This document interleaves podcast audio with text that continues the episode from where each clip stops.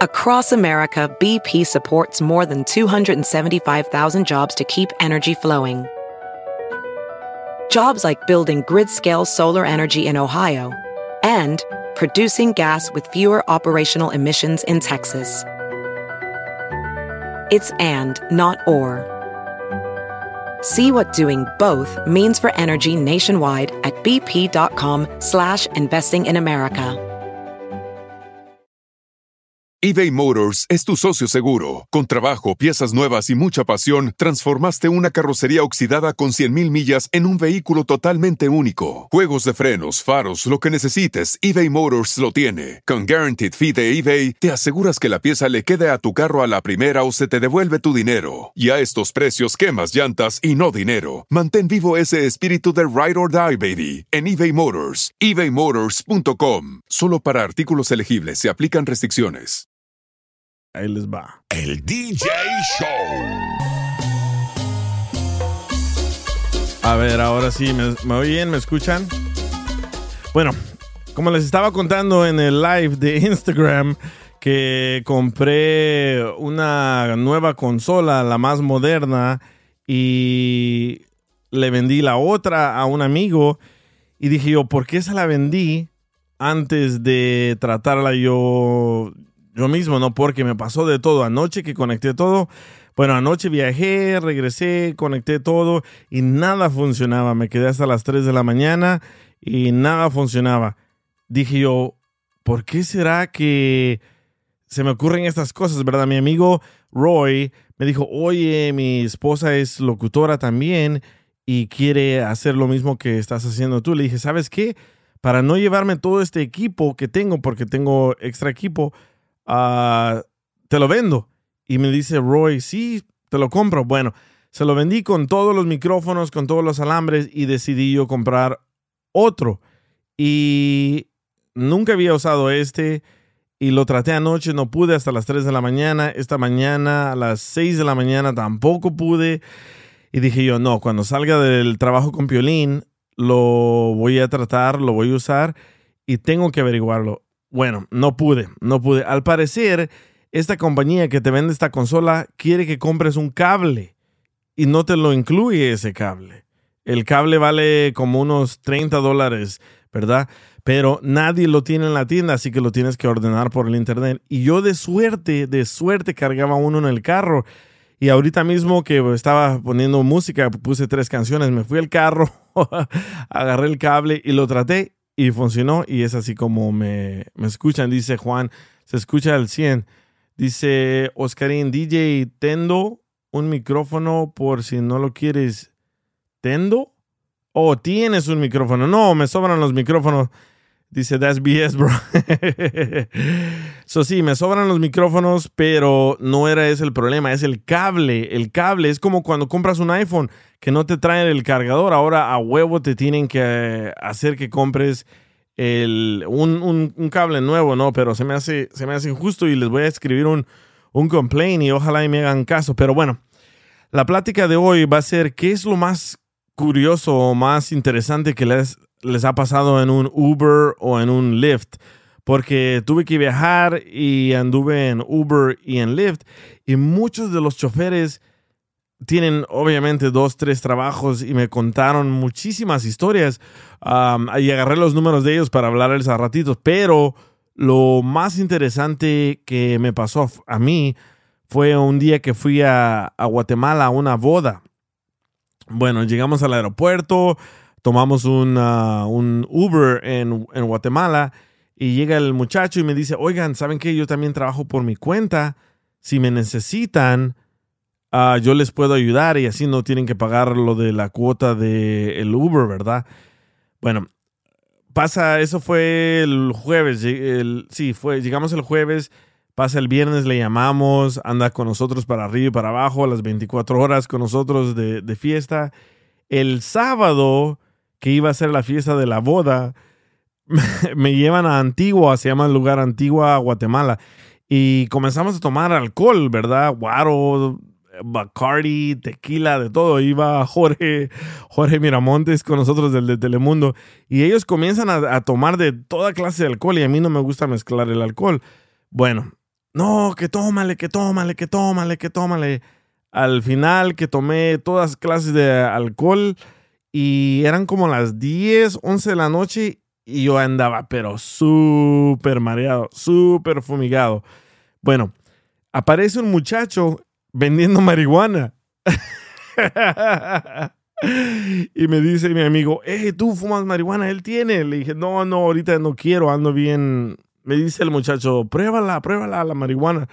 Dije, bueno, vamos a probar la, la marihuana de Guatemala.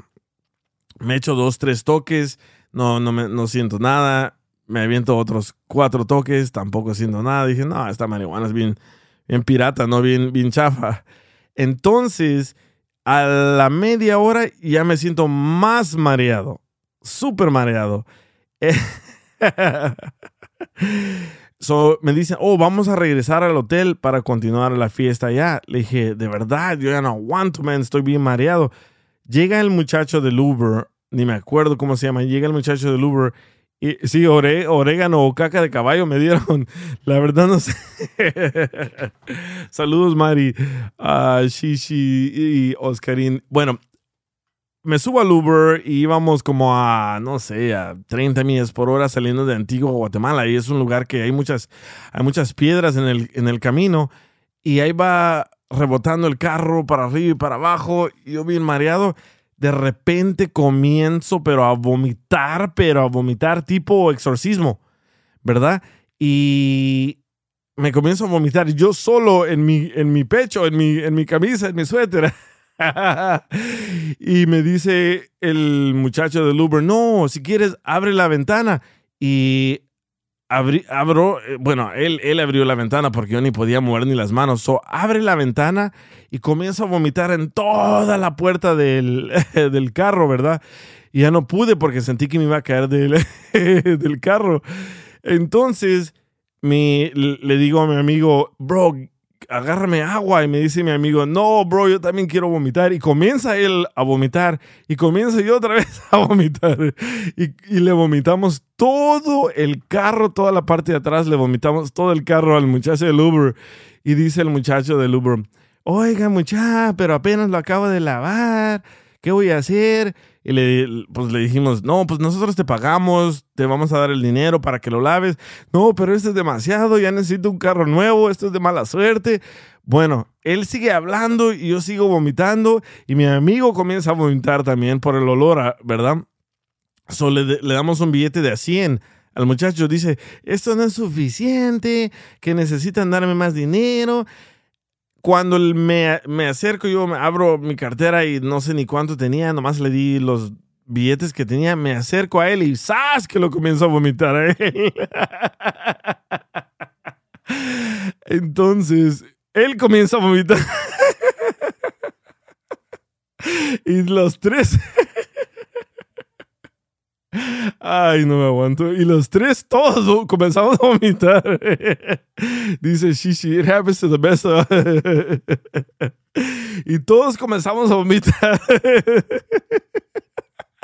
Y me dice el muchacho, ¿ves? ¿Ves lo que me causas? Y ay, comienza a vomitar el vato. Bueno, yo no paraba de vomitar y quería salirme del carro aquí andamos, DJ, en el gym, escuchándote muchas nenas aquí, William. Entonces, todos parecemos que estamos poseídos por el diablo vomitando, loco. Y le dejamos un tremendo cochinero. Al final, cuando ya nos lleva al, al hotel, no me pueden no me pueden sacar del carro porque ya estoy bien dormido y lleno de vómito y nadie me quiere tocar. Pero yo voy escuchando las voces de las personas, ¿verdad? Y están diciendo, oh, no, yo no lo quiero tocar, está todo vomitado y mira el otro. Bueno, no sé ni cómo llegamos a la recámara, pero nos llevaron a la recámara y amanecimos todos vomitados, todos, menos el, el chofer del Uber, él se fue. Cuando recuerdo el siguiente día, como a las 2, 3 de la, de la tarde, me acuerdo que saqué 300 dólares.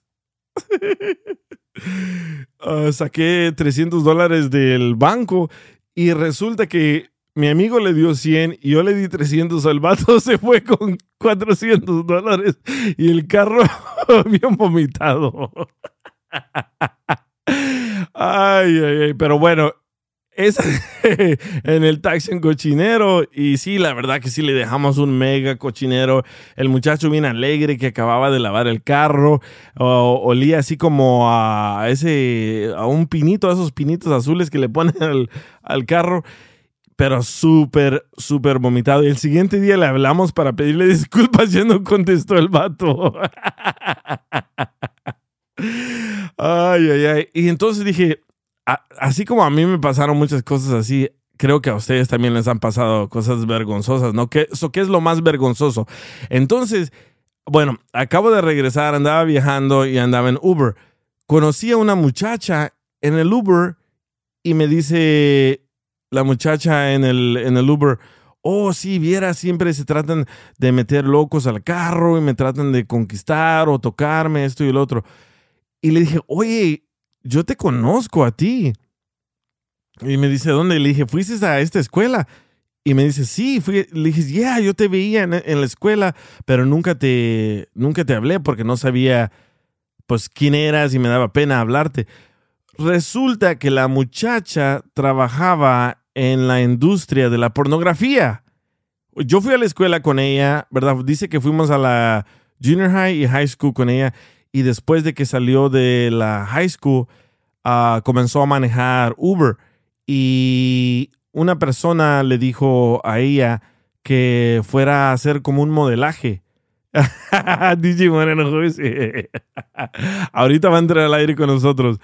¿Cómo se llama? espérate, espérate. So me dice ella, ¿sabes qué? A mí lo más loco que me ha pasado, y no fue aquí en el Uber, fue afuera del Uber. ¿Qué pasó? Me dice, una muchacha me invitó que fuera a un lugar de modelaje porque decía que yo estaba bonita y que, que tenía buen cuerpo. Y fui a ese lugar y me dijeron que sí, que me aceptaban, pero que era para hacer películas de adultos. Y le dije, ¿y tú lo rechazaste? ¿O tú lo hiciste? ¿O, o qué pasó? Y me dijo, no, sabes que en ese momento yo no tenía trabajo, así que lo acepté. le dije, wow, ¿por cuánto tiempo aceptaste haciendo ese trabajo? Y ya me contó por cuánto tiempo lo, lo aceptó y dice que como por cinco años lo hizo, pero que perdió a su marido. Y le dije, ¿cómo que, cómo que perdiste a tu marido? Le dije, ¿sabes qué? No me cuentes más. ¿Qué tal? Le dije, ya tengo un programa yo de radio, ¿qué tal si me cuentas al aire? Y me dijo, ¿sabes qué? Me gustaría, pero no quiero decir mi nombre. Le dije, no, te cambio el nombre, no hay, no hay problema. O cómo te llamabas cuando eras actriz de porno, porque se cambian el nombre. Y me dijo, no, tampoco quiero usar ese nombre, pero sí te cuento. Y hoy le mandé texto y me, dije, me dice, ¿sabes qué? Acabo de llegar del aeropuerto, ah, te puedo llamar en una media hora. Entonces estamos esperando de que ella me, me avise, pero Resulta que trabajó para la industria porno, perdió a su esposo y dice que se arrepiente de haber trabajado en esa industria y que nunca nadie le recomienda hacer eso porque perdió a su familia, perdió a su esposo, perdió su matrimonio y ahora dice ella que no le atraen los hombres por tantas relaciones que tuvo, ¿verdad? Pero bueno, a regresar vamos a hablar con ella y van a escuchar la historia de cómo comenzó a trabajar en esa industria y cómo perdió a su familia. Ya BP added more than $70 billion to the U.S. economy in 2022. Investments like acquiring America's largest biogas producer, Archaea Energy, and starting up new infrastructure in the Gulf of Mexico. It's and, not or. See what doing both means for energy nationwide at bp.com slash investing in America. eBay Motors es tu socio seguro. Con trabajo, piezas nuevas y mucha pasión, transformaste una carrocería oxidada con 100.000 millas en un vehículo totalmente único. Juegos de frenos, faros, lo que necesites, eBay Motors lo tiene. Con Guaranteed Fee de eBay, te aseguras que la pieza le quede a tu carro a la primera o se te devuelve tu dinero. Y a estos precios, quemas llantas y no dinero. Mantén vivo ese espíritu de Ride or Die, baby, en eBay Motors. ebaymotors.com. Solo para artículos elegibles se aplican restricciones. El DJ Show. El DJ Show.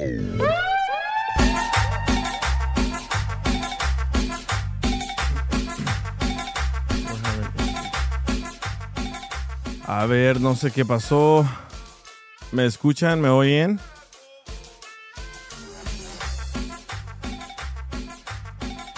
Check, check, one, two. Sí, sí, sí, ¿me oyen? ¿Sí me oyen? Se fue, se fue la señal, no sé qué le pasó. Pero estábamos hablando de esta muchacha con la que me topé en el Uber. Ya me dijo que le hable. A ver. A ver, Violeta, ¿estás ahí? ¿No? ¿Violeta? Sí, hola, ¿cómo estás? Hey, ¿cómo estás? Bueno, para la gente que apenas se está conectando, lo que conté hace rato fue de que ah, anduve viajando unos días, una semana, y anduve en Uber para aquí, Uber para allá, y me topé con Violeta, que es chofer de Uber, y le dije, oye, ¿qué es lo más loco que te ha pasado? Porque en mi show de radio yo voy a hablar de ese tópico. Y me dijo, ¿sabes qué? Lo más loco fue que una amiga se subió al Uber, me dijo, deberías de ser modelo, estás alta, güera, bonita, ah, ven al estudio. Ella fue al estudio y la aceptaron de modelo, pero resulta que no era de modelo, ¿verdad? Era de actriz de películas porno. Así es. Eso fue, híjole, fue una historia al principio muy divertida, pero luego pues fue muy difícil, la verdad. Eh, primero, pues obviamente cuando me dijo que pues de modelo, pues sí, yo físicamente pues sí, soy, imagínate, soy norteña, eh, grandota, frondosa, ya sabes, como dicen en México, buenota, con unas, con unas triple D y unas pompas bien frondosas, la verdad. Entonces, eh, mm, pues sí, me dijo, te- vamos, ganas muy bien dinero, ¿qué estás haciendo de Uber y no sé qué? Y pues sí, la verdad, yo sí, este, yo te- apenas me acababa de casar y este, y estábamos pasando tiempos difíciles económicamente, la verdad, te voy a ser sincera, mi esposo pues no tiene nada que ver con la industria porno, pero, pero pues me aceptó, aceptó que yo hiciera eso, entonces de alguna manera eh, mi amiga me convenció, mi, bueno, mi conocida me convenció y este, y dije, bueno, pues ¿qué voy a perder? ¿Qué mejor que tener sexo y todavía que me paguen? Así lo vi de esa forma la primera vez, ¿no? Más que mi esposo me aceptaba así. Entonces dije, pues vamos, vamos. Y, y, pues al principio, eh, ¿quieres saber cuánto ganaba? ¿Cuánto? En las, primeras, en las primeras sesiones ganaba alrededor de 500 dólares por sesión. Eh, pues eran, eran sesiones normalitas con una persona, ya sabes. Después fue subiendo de tono. Eh, a veces al principio me aventaba una sola sesión por día, después empezaban dos sesiones, de repente hasta tres sesiones tenía y, lo que fue subiendo de tono que ya no era con una sola persona, sino eran sesiones de con dos o tres hombres al mismo tiempo, incluso hasta con mujeres. Y este, y, y bueno, terminaba yo cansadísima, cansadísima. Además que otra cosa, al principio sí fue divertido, pero después me fui dando cuenta que, que yo creo que las mujeres que están dentro de esta industria del, del porno, estuve yo por, por alrededor de cinco años. Eh, las mujeres que están eh, dentro del porno tienen que tener una sangre bien fría y, y, y, olvidarse de sus sentimientos. ¿Por qué? Porque te tratan a veces como, como un objeto sexual, simplemente, Sí. ¿no? Y después te sientes utilizada. Ok, pero regresemos, Entonces- regresemos cuando te dicen a ti que hagas tu primera escena o tu primera película. ¿Cómo le dices a tu esposo eso? Pues mira, primero que estábamos pasando por una dificultad económica súper fuerte. Estábamos como un tanto desesperados. Eh, él siempre me, ha siempre me había dicho, perdón, que, que, que mi físico era súper, ya sabes, muy bueno y Sí. la fregada y no sé qué. Incluso entre pareja, nosotros algún día llegamos a pensar, ¿por qué no hacemos películas porno, no? Pero pues obviamente él nunca se animó porque dijo, no, pues ni al caso yo, nada que ver. Entonces, este, eh, cuando yo le propuse o, o le dije que me estaban invitando a participar en esto, primero sí se negó, fue un poquito difícil porque dijo, ¿cómo? ¿Cómo te voy a compartir? O sea, ¿cómo vas a aparecer ahí? Correcto. Todo el mundo te va a y no sé qué, pero, pero con un tiempecito después le dije, ¿sabes qué? Es que voy a ganar mucho dinero, velo de esa forma, velo de una forma fría, o sea, no lo veas como que me voy a envolver sentimentalmente con alguien ni nada. Entonces, eh, pues me dijo, bueno, no sé de qué forma, pero lo convencí. Lo convencí primero por, el lado económico y después porque obviamente yo le dije que no tenía absolutamente, no iba a tener absolutamente nada sentimental con absolutamente nadie. Y aparte, pues que yo pensaba, ¿no? Que llegando de allá, pues yo iba a llegar todavía muy lujuriosa y pues él se iba a divertir también, ¿no? El problema fue ese, que después fue subiendo de tono, fue subiendo de nivel, eh, ya no era un hombre, ya no era una sesión, ya eran dos, a veces tres, a veces con cuatro, cinco hombres, hasta con mujeres. Era un cochinero, te voy a decir la verdad. y, y este, pues terminaba yo súper, súper cansada. Sí, terminaba yo súper cansada. Ya no querías hacer nada con tu esposo. Exactamente, cuando llegaba con mi esposo, pues él ya estaba bien listo, esperando que yo hiciera lo mismo que hacía ya en las películas y pues obviamente yo ya no quería hacer nada. Y este, y, y pues entonces se fue enfriando la situación, la verdad, se fue enfriando. Eh, gracias a eso, perdí mi matrimonio, mi primer matrimonio. Eh, exacto, yo me empecé a sentir sola, me empecé a sentir utilizada, me empecé a sentir denigrada, de alguna manera me empecé a, deprimir porque pues de qué valía estar ganando tanto dinero, porque yo empecé ganando 500 dólares, pero yo terminé ganando hasta más de 3 mil dólares por sesión. ¿Por sesión? ¿Cuánto dura una sesión? Bueno, lo que pasa es que eh, eh, cuando te lo ponen en, en, en, ya sea en internet o como película, a veces te lo ponen por por poquito tiempo, ya todo editado, pero realmente pues estás horas con una sola sesión. Oh. Eh, ¿Me entiendes? Sí.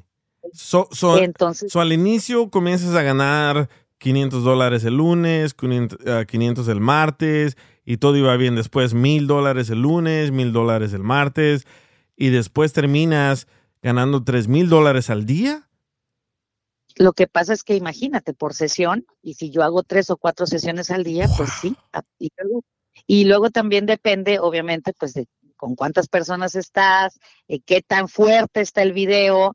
Eh, o entre, más, entre más fuerte, más dinero. O entre más pues personas, más dinero. Obviamente, obviamente, pues porque pues estás, imagínate, estás arriesgando más, ¿no? más, pero este, y sí, al principio sí era divertido y sí, te calientas, te voy a decir la verdad, o sea, sí, mucho esa actuación, y, pero, pero, pues estás ahí, o sea, quieras que no, pues sí, sí te pasa, y más si una persona es bien caliente, pues imagínate. Sí.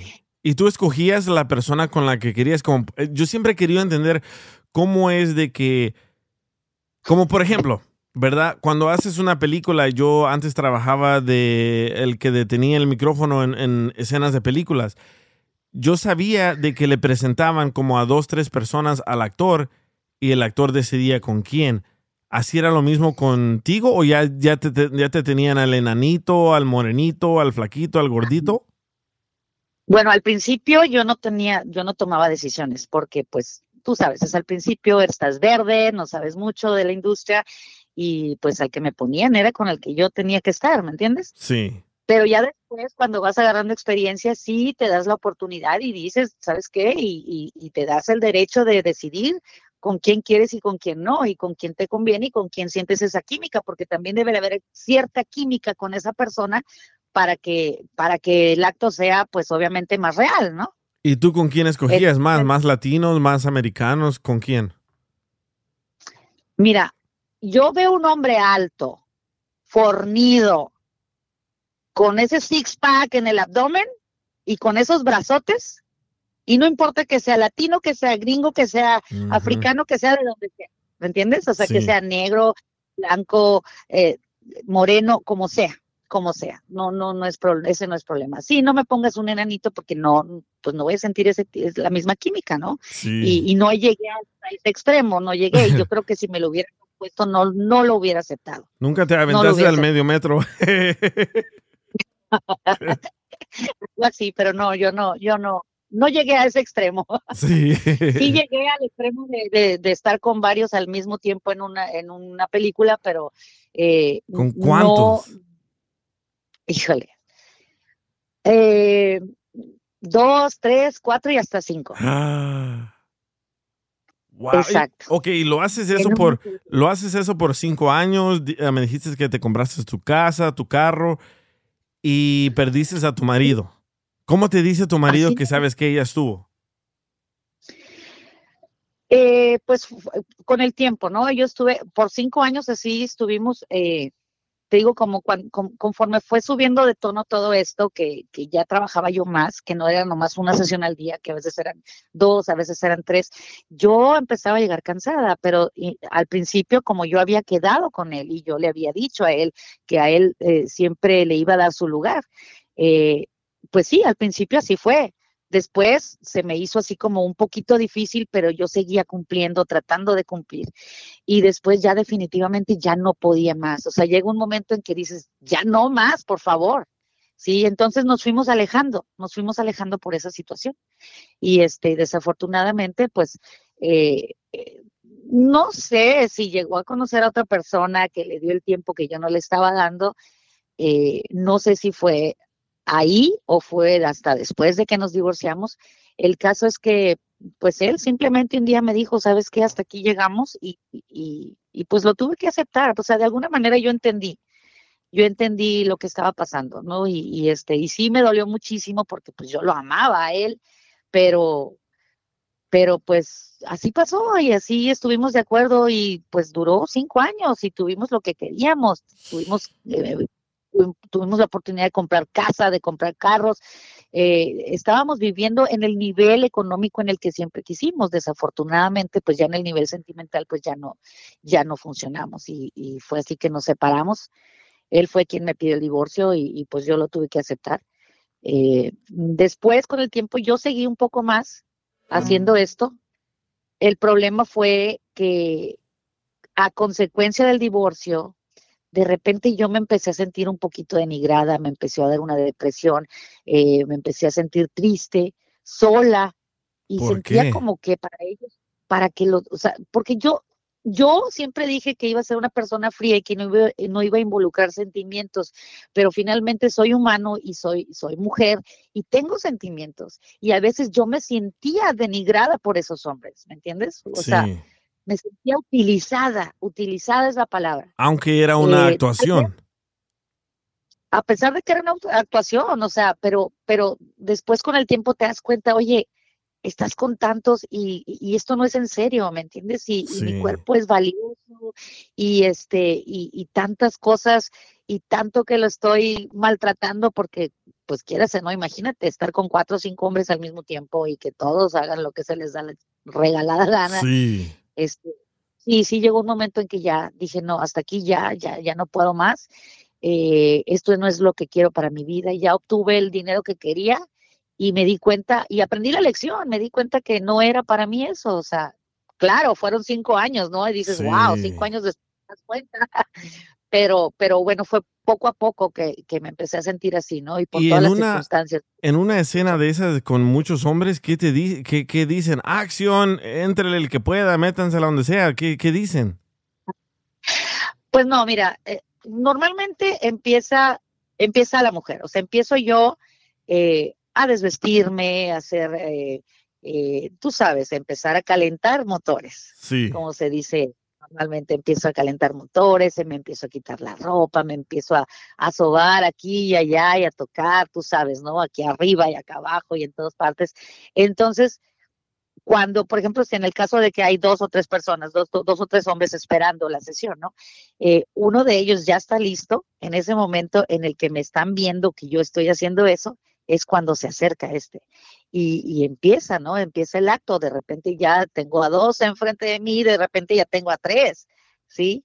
Pero es poco a poco, pero normalmente empiezo yo, empezaba yo y este, y, y empezaba como a calentar todo el rollo y luego ya empezaban a venir y ya, pues llegaba un momento en que estábamos todos como locos ahí, ¿no? Y sí, mucho era actuación, mucho era actuación, pero, pero quieras que no, pues digo, estás con tres, cuatro hombres pues ni modo que no sientas nada. Sí, correcto. ¿Y nunca llevaste a tu esposo a una de esas escenas o no querías que él mirara lo que pasaba ahí? No, sí, sí llegó a ir, al principio llegó a ir, pero después, este, eh, eh, pues no, se fue enfadando, fue cuando, cuando yo ya no le estaba tomando el, eh, dando el tiempo necesario o lo que él quería, pues es que fue, ese fue uno de los problemas, o sea, que al principio llegó a ir, y me acompañaba y todo, y él veía que no había nada sentimental con absolutamente nada, que era órale el acto y ya vámonos y ya hasta aquí, se acabó, y a veces que ni los conocía y no los volví a ver, porque cada vez era alguien diferente. A veces me tocaba compartir con, con la misma persona varias, en varias películas, pero muchas veces eran personas diferentes, porque a veces me ponían de, de un color, del otro color, el güero, blanco, de todos, ¿no? Entonces, este, pues sí, sí, fueron multitudes de hombres que pasaron por ahí y mi esposo iba, en ese entonces mi esposo, porque ya no, mi ex esposo, iba y ese fue uno de los grandes problemas cuando ya llegó un punto en el que ya yo hacía dos o tres sesiones al día, que llegábamos a la casa y él quería que me comportara de la misma forma que me oh. comportaba en las películas. Que fueras cochinona con él. Exactamente, o sea, y al principio sí podía hacerlo, pero cuando yo ya estaba muy cansada, yo lo único que quería era que me acariciara, que me hiciera el amor como realmente es el amor, ¿me entiendes? Sí. Eh, o, a veces yo me quedaba dormida, eh, desafortunadamente, entonces pues no, o sea, no, él quería lo mismo que en las películas porno y realmente pues no, no era algo que yo quería tampoco, ¿sí? ¿Y qué te decía él? Pues se enojaba, se enojaba porque pues no le cumplía como, como él quería que le cumpliera. Y este, y pues no, se fue acabando todo esto y ya llegó un momento en que dije ya hasta aquí, ya hasta aquí llegamos, y pero, pero él fue el que tomó la decisión realmente de, de separarnos. Yo todavía tenía la, la, esperanza, incluso ya estaba pensando en ese momento cuando él ya no quería este, estar conmigo, yo estaba pensando en ya salirme de todo esto, ¿no? Para, pues para poder conservar mi matrimonio, pero creo que ya fue demasiado tarde. Yo creo que yo considero, nunca supe bien, pero yo considero que él ya estaba conociendo a alguien más y por eso es que él tomó la decisión tan drásticamente, así tan tan tan fácil, ¿no? Porque no es tan fácil para un hombre decidir eh, separarse de su mujer cuando está solo, se va a quedar solo. O sea, normalmente eh, ya tienes a alguien por ahí, o sea, para no estar solo, porque eh, muchos hombres no saben eso. Eso y también te miraba con otros hombres. ¿Él miraba las películas que hacías, las escenas? Él miraba, claro que miraba, pero no, realmente eso nunca fue el problema. El problema era eso, que él quería que hiciera lo mismo que en las películas. Oh. Y no. Oh. actuación, mucho era actuación y pues no. Y no le gustó eso y se acabó el amor. Ni se acabó el amor. Se acabó el amor y este, y pues ya, y, ahora pues eh, yo como más o menos un año después de que nos divorciamos, yo tomé la determinación de mejor salirme de la industria y regresé, regresé a ser Uber, regresé a ser taxista. Eh, ahí conocí a mi actual esposo, ya, ya estoy felizmente casada. Eh, no tenemos los lujos que llegamos a tener. Claro, yo tuve, tengo mis ahorros y pues ya no es la misma situación económica que tuve en mi primer matrimonio, pero pero eh, pues, pero pues vivo mucho mejor, ¿no? Eh, claro, ahorita te digo, no me puedo dar tanto lujo con, con este trabajito nuevo que tengo otra vez, eh, pero estoy tranquila, estoy tranquila y mi nuevo esposo me respeta, él sabe todo el pasado. Eso te iba a preguntar, ¿le contaste a él todo lo que pasó, todo lo que pasaste? ¿O todos los que pasaron por ti? Fíjate que, que para que una relación funcione, yo creo que tenemos que ser súper, súper honestos, ¿no? Y este, yo dije, yo llegué, sí, yo tardé para, cuando yo lo conocí a él, yo sí tardé para, es más, mientras él no me preguntara acerca de mi pasado, yo no le iba a contar. Pero obviamente tenía que llegar el día, ¿no? Y llegó ese día en que me preguntó y yo decidí decirle exactamente todo lo que pasó, porque dije, ahorita se supone que ya me quiere, ya me ama, y nos vamos a casar. Eso fue antes de casarnos. Si él me acepta con ese pasado que yo tengo, entonces realmente me ama. Si no me acepta, pues que se vaya mucho, ya sabes a dónde, ¿no? ¿Y a cuánto tiempo de, de, que lo conoces le cuentas todo tu pasado?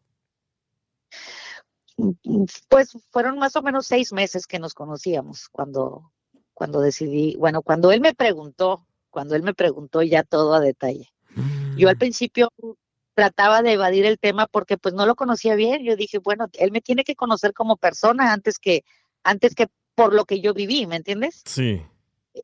Y, y entonces yo decidí que todo, todo el tiempo que pudiera conocerlo antes de que nos empezáramos a hacer preguntas de cuál fue nuestra vida antes de cada uno, eh, yo, yo, yo dije, yo voy a mostrarle a él cómo soy, la persona que soy, mis sentimientos, eh, soy una persona honesta, soy una persona alegre, soy una... Entonces, una vez que ya él estaba enamorado y yo también estaba enamorada, un día, pues obviamente, ya me dijo, ya me vas a contar cuál fue tu pasado, qué fue lo que hiciste en el pasado, qué pasó, que, que no me has querido contar.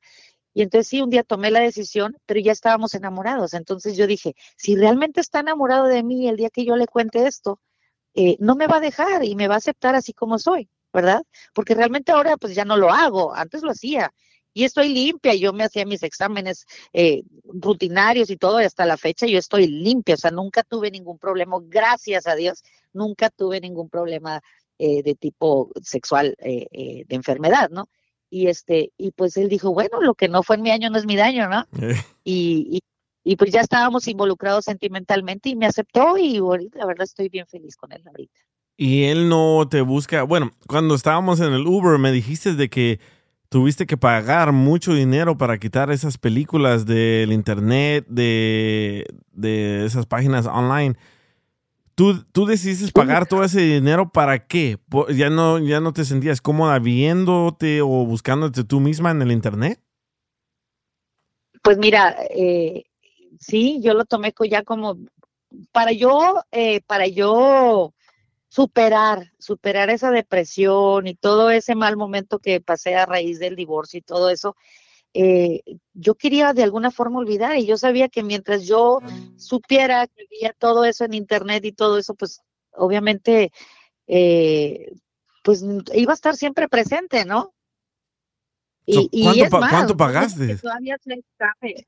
Híjole. ¿Cómo? eh, no te quiero ni decir porque te vas a asustar. O sea, era gran parte de mis ahorros los, los, los metí ahí, pero sí fueron miles y miles de dólares. No, no te voy a decir la cantidad exacta, pero sí fueron muchos miles de dólares. ¿Pero por qué lo hiciste? ¿Te sentías como que ya no eras esa persona? O porque yo estaba mirando una, um, un reality show en el avión de un grupo de personas en Miami, o sí, en Miami, que son hijos de narcos, ¿verdad? Y cada uno tiene su negocio. Y una de las muchachas antes hacía webcam videos donde se desnudaban en la cámara y le pagaban.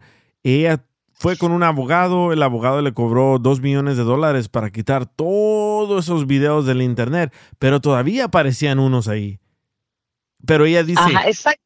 ella dice, Es a lo que me refiero. yo lo Que hice. te digo que yo, Ajá, dime. Yo, yo te digo, yo no dudo que todavía existan dos que tres que se hayan quedado por ahí, pero sí, yo tuve que pagar más o menos la misma cantidad que ella pagó. Wow. Eh, Pero ella Sí. dice, yo lo hice porque ahora tengo hijas, tengo dos hijas y un varón, y no quiero que algún día me digan, oh, yo vi a tu mamá en un Google search o en un video haciendo esto. ¿Tú lo hiciste Pues por lo mismo?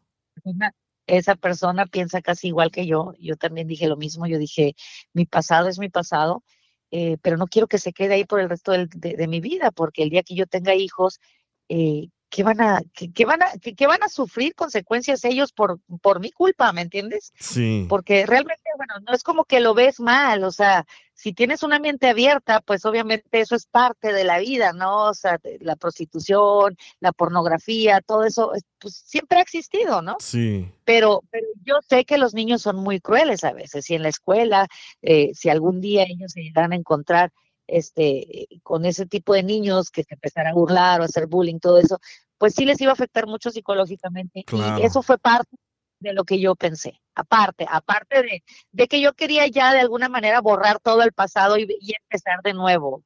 Y, y, y el estar, y el tener todos esos videos ahí, de repente que me salieran o lo que sea, pues era estarme recordando constantemente todo eso que pasé, más que nada eh, por el sufrimiento que, que tuve a raíz de esto, de mi divorcio, ¿sí? ¿Qué, Porque qué te dolió fue más? ¿qué te dolió más? ¿Pagar esos millones de dólares para quitar esos videos o tu primer divorcio? Mi primer divorcio me dolió muchísimo, no sabes cuánto me dolió, porque yo, yo siempre imaginé, wow, o sea, una vida para siempre con una sola persona. Eso, es, eso me costó muchísimo superar ese divorcio.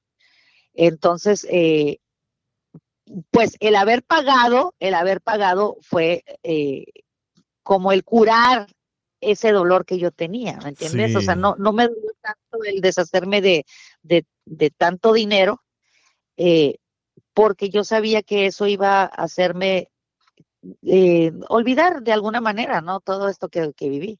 Te voy a ser sincero, cuando hablamos eso en el, en el Uber, yo me fui al hotel y dije, la voy a buscar en el internet y no encontré, no encontré ningún video de eso.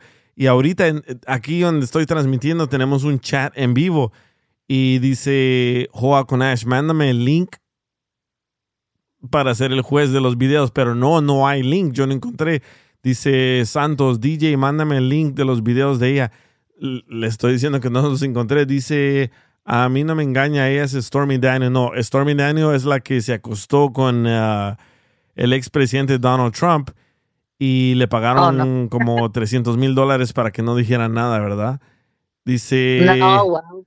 dice, ¿dónde, ¿dónde compramos las películas? Que no, que ya no hay. ya, ya, o sea, por algo me decís de tantos millones de dólares, por, justamente por eso. O sea, te digo, yo gané muchísimo dinero en esta industria, pero así como lo gané, pues eh, perdí gran parte de ellos, no perdí todo, ¿verdad? Pero perdí gran parte de eso, pero era de alguna manera para borrar ese pasado que estaba teniendo. Y, y no creo, o sea, si existe algún video por ahí que se haya escapado, tal vez lo existe, pero pero no creo, o sea, no creo porque eh, se hizo una investigación muy minuciosa de todo lo que había, de todo el contenido, se trató de borrar todo. Y tal vez, te digo, por ahí si encuentren, si buscan y buscan y buscan y buscan, tal vez encuentren alguno, pero no sé, les deseo suerte.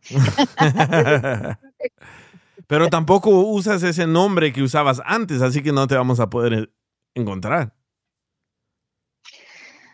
Eh, pues no. Eh, y me dijiste de que antes hacías el papel de gringa, ¿verdad? En las películas. Y no es, no, nunca fuiste gringa, eres mexicana. Yo soy mexicana, siempre, o sea, yo estuve desde muy chiquita, me vine con mis papás acá a, Estados Unidos. Eh, ¿Ya les dije dónde, dónde vivo? No. ¿Será bueno decir?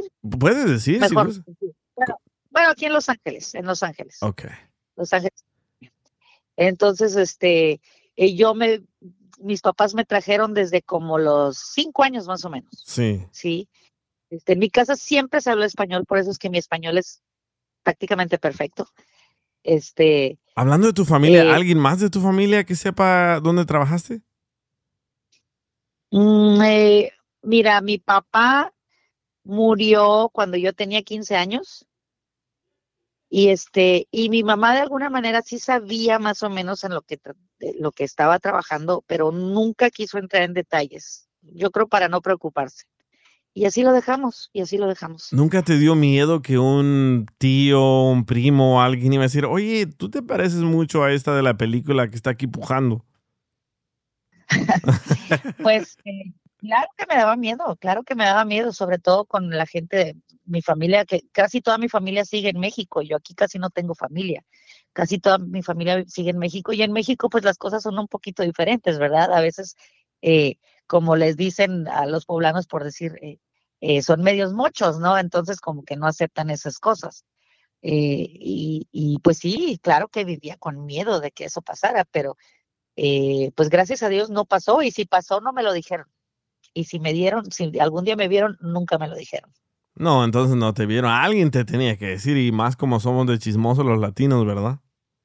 Sí, sí, sí, sí. Dice, check, check your inbox. Me están mandando un chorro de mensajes. Mira, acaba de entrar aquí a la línea telefónica Eric. Bienvenido, Eric. A ver, ¿tienes una pregunta para ella antes de que se vaya, Eric? Eric, Eric.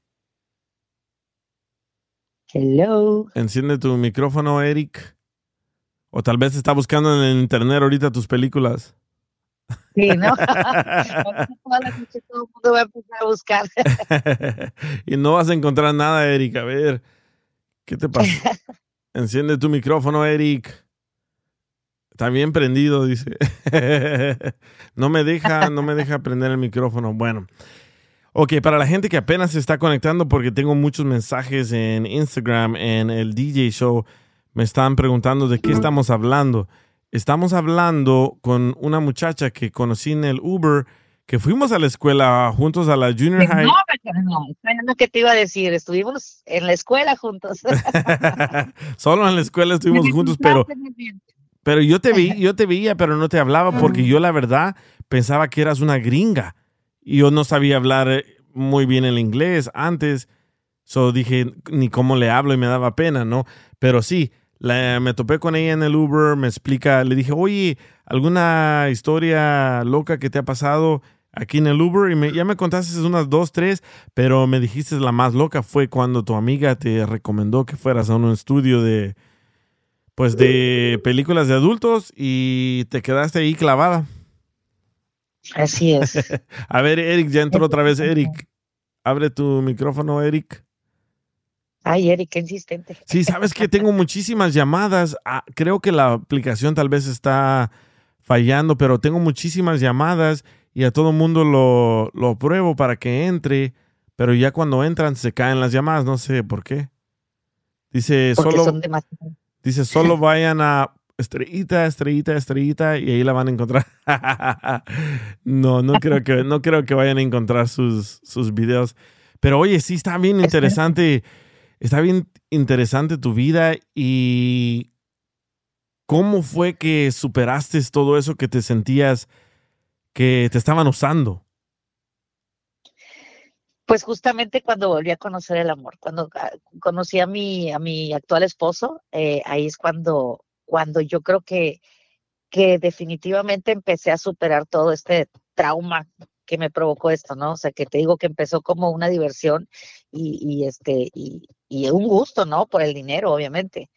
Eh, pero ya después de que me sentí denigrada, me sentía sola, me sentía deprimida, un día cuando conocí a mi, a mi actual esposo, eh, yo dije, bueno, todavía existen caballeros, todavía existen hombres que realmente se preocupan por la mujer, todavía existen hombres que le dan el valor a la mujer y este y ahí, creo que ahí fue aliviándome, ahí fue aliviando ese ese trauma, ese ese, resentimiento que tenía, ¿no? Con la misma vida, con los hombres, con la, con todo mundo, porque también hasta mujeres, o sea, estaba hasta con mujeres, como te digo. Este, y, y yo creo que a partir de que me volví a enamorar, y, que me haya aceptado, sí, con ese pasado, yo creo que para mí eso fue de súper mucho valor, incluso más que los milloncitos que perdí. Wow. Y entonces, ¿ahora tú quieres tener hijos con tu actual pareja? Claro que quiero tener hijos, claro que quiero tener hijos, todavía estoy a tiempo. ¿Y no tienes, el, no, no tienes el trauma de cómo te trataron en una de esas películas y no sé, no sé, cuando estás en la intimidad con tu pareja, ¿no recuerdas nada de eso? Ay, híjole, trato de, trato, por eso es que yo traté de borrar todo lo que existía, todas esas evidencias que había, porque ya no quería yo acordarme absolutamente de nada, o sea, incluso no sé por qué te estoy contando todo esto ahorita, porque se supone que yo ya, ya había borrado todo ese pasado, ¿me entiendes? Y que ya no, ya no iba a volver a tocar el tema jamás, a partir de que le conté todo a él. Yo dije, aquí es la última vez en mi vida que lo... Pero, pero de alguna manera quise yo contártelo y contarle a todo tu público porque porque son experiencias, ¿no? Y, también de lo malo se aprende, ¿no? Y yo creo que tuve una súper gran lección, eh, que, que, pues el dinero fácil a veces, pues a veces eh, llega, pero también se va, también se va y, no te deja un buen... Y eso fue lo que me pasó a mí. Sí, yo también cuando, cuando estaba joven vendía marihuana pensando de que me iba a volver millonario y así de fácil que conseguía el dinero, así de fácil se me iba hasta que una vez me arrestaron y nunca jamás lo volví a hacer. Pero en ese, en ese momento en, entras en caliente, no dices, wow, me está lloviendo dinero aquí, lloviendo allá. Y comencé yo como a alejarme de mi familia, comencé a alejarme de mis amigos y llegué a un tope donde dije, wow, tengo un chorro de dinero, pero estoy solo y tengo que andar a, y, tengo que andar a escondidas. Y ahí cuando estuve solo me encontré en plena soledad y dije, no, ¿qué estoy haciendo? Y llegaron la policía, tomaron la puerta, me arrestaron y se acabó mi historia de, del DJ que vende marihuana. Y qué bueno que me pasó eso, ¿eh? Qué bueno que me pasó eso, porque yo digo, muchas cosas malas que te pasan en la vida son para, para que aprendas, para que ya no vuelvas a hacer ese, ese, ese, tipo de aventuras, ¿no? Y, y, como lo tuyo, lo tuyo también al, al inicio dijiste que era dinero fácil, dinero rápido, pero perdiste a tu primer esposo. Al cual amaba muchísimo, exactamente. Pero te digo, son lecciones de la vida que te van haciendo más fuertes. Sí te caes, pero cuando te vuelves a levantar, te levantas más fuerte. Y este, claro, si tienes la actitud, ¿verdad? Si, si tratas de, de, olvidar ese pasado tan traumático y tratas de, de, aliviar tu mente, tu corazón, todo eso, eh, creo que sí se puede superar y creo que yo sí lo superé y más que, que, me llegó este gran amor que tengo actualmente, que yo creo que él fue el que me hizo eh, eh, sentirme más fuerte en algún momento de mi vida y, y, no me arrepiento de haberle contado todo porque porque gracias a haberle contado todo, yo me di cuenta que él sí era el hombre de mi vida. ¿Por qué? Porque si él no me hubiera aceptado, si él se hubiera enojado, si él hubiera tomado o, eh, otra actitud cuando yo le conté todo eso o me hubiera dejado, obviamente ahí me hubiera dado cuenta que pum, me topé con pared de nuevo, ¿no? Y este, y no fue así. Y creo que eso me hizo más fuerte. Entonces, sí, no me arrepiento, no me arrepiento. Si tú me dices, te arrepientes de haber hecho eso durante cinco años de tu vida, la verdad no me arrepiento. No me arrepiento porque fue una lección bien aprendida, ¿sí? Porque hasta de lo malo aprendes y le puedes sacar las cosas positivas. Y creo que a mí me pasó eso. Este, sí, yo, cuando estás en tus 20, en tus 30, crees que el mundo es tuyo y que te lo puedes comer mordidas fácilmente y que, y que todo lo puedes. Y, si, bueno, y si hay alguien que quiera entrarle a este mundo de la industria de pornografía, ¿qué le recomiendas? Mira, si toman esa decisión de entrar a la industria de la pornografía, este, que tienen que tener un corazón bien frío, que tienen que ser un poquito muy calculadores y no tomar esto como parte de, como sentimientos, o sea, que no involucres tus sentimientos absolutamente para nada, que tu vida personal la tengas en el otro extremo y que no te involucres absolutamente, o sea, en, con nada sentimental ahí, porque entonces ahí sí te van a herir ahí sí te van a herir y, o te vas a herir tú misma o tú mismo, porque también hay hombres que lo hacen, este, eh, y eso les recomendaría, digo, es decisión de cada quien. Yo les cuento desde mi punto de vista, desde lo que yo pasé, desde el cómo a mí me fue, que te digo, económicamente por un tiempo me fue súper bien, pero fui perdiendo, así como tú dices, y qué bueno que te pasó, digo, no que qué bueno que te pasó eso, sino que tú me debes de entender porque te pasó algo muy similar, digo, claro, con otro tema, ¿no? O sea, poco a poco te vas quedando solo y te das cuenta de que qué sirve todo el, todo el dinero del mundo si ya no estás con, con quien realmente quieres estar. Sí, cuando Me, me, lo contaste en el, en el carro, dije yo, ¿cómo la convenzo para que salga al aire conmigo? Porque me hiciste recordar todo lo que yo viví y la soledad que yo pasé y dije, ¿habrá otras personas que también les pasa algo similar a lo de nosotros?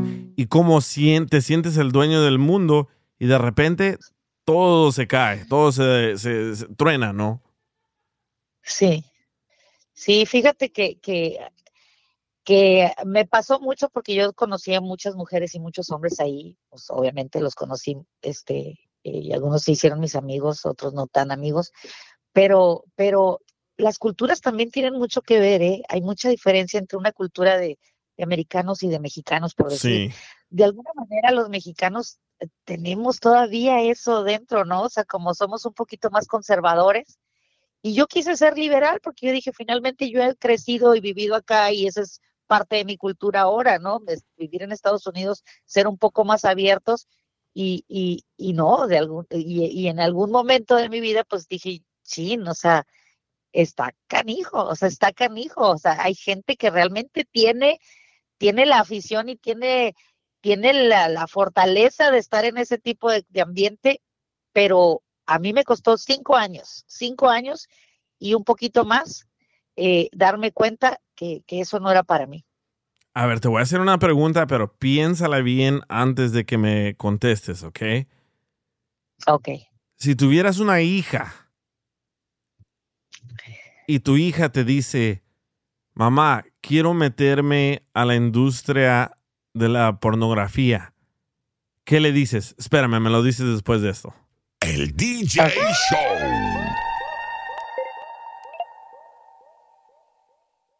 El DJ Show.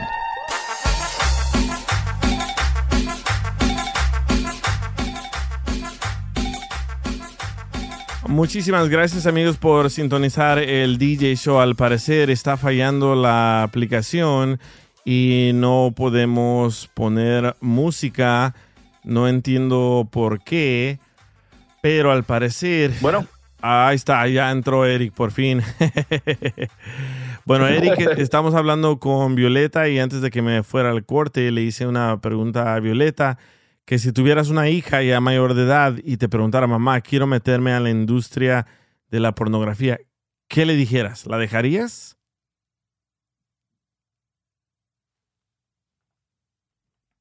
Ay, también tumbamos a... a Violeta, ¿estás ahí? Hello, hello, hello.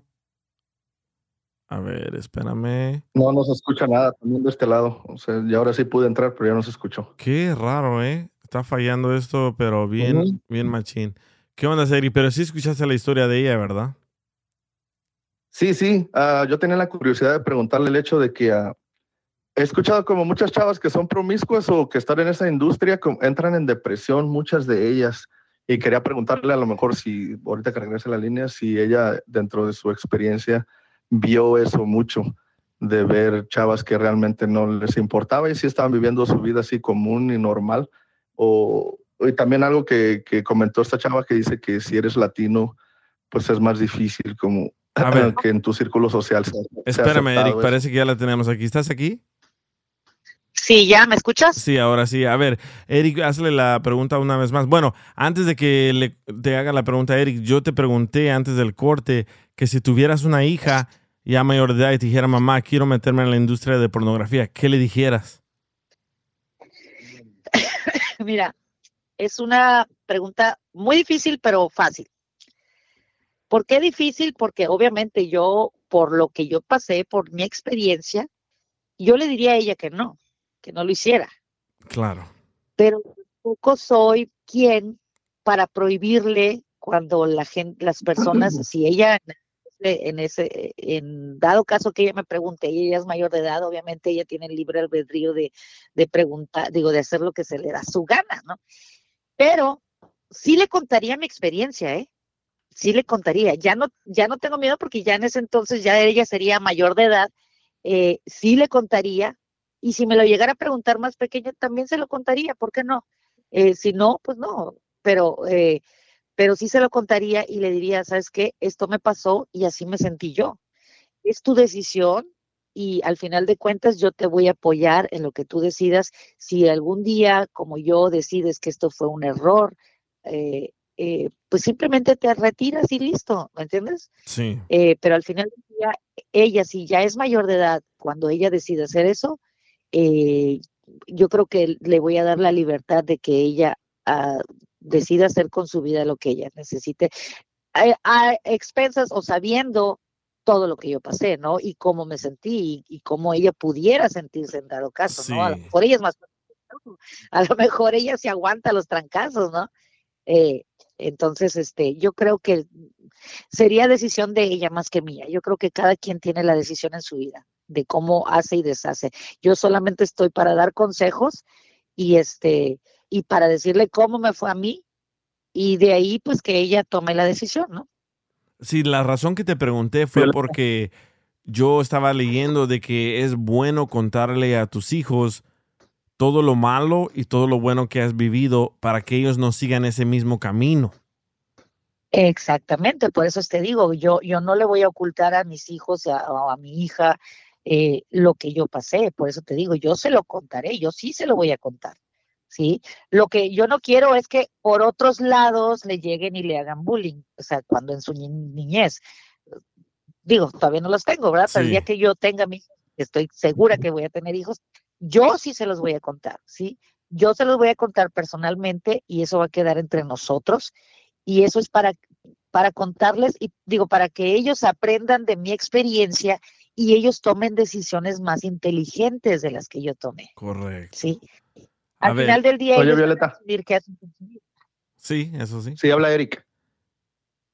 Eric, ¿cómo estás? Te quería hacer una pregunta.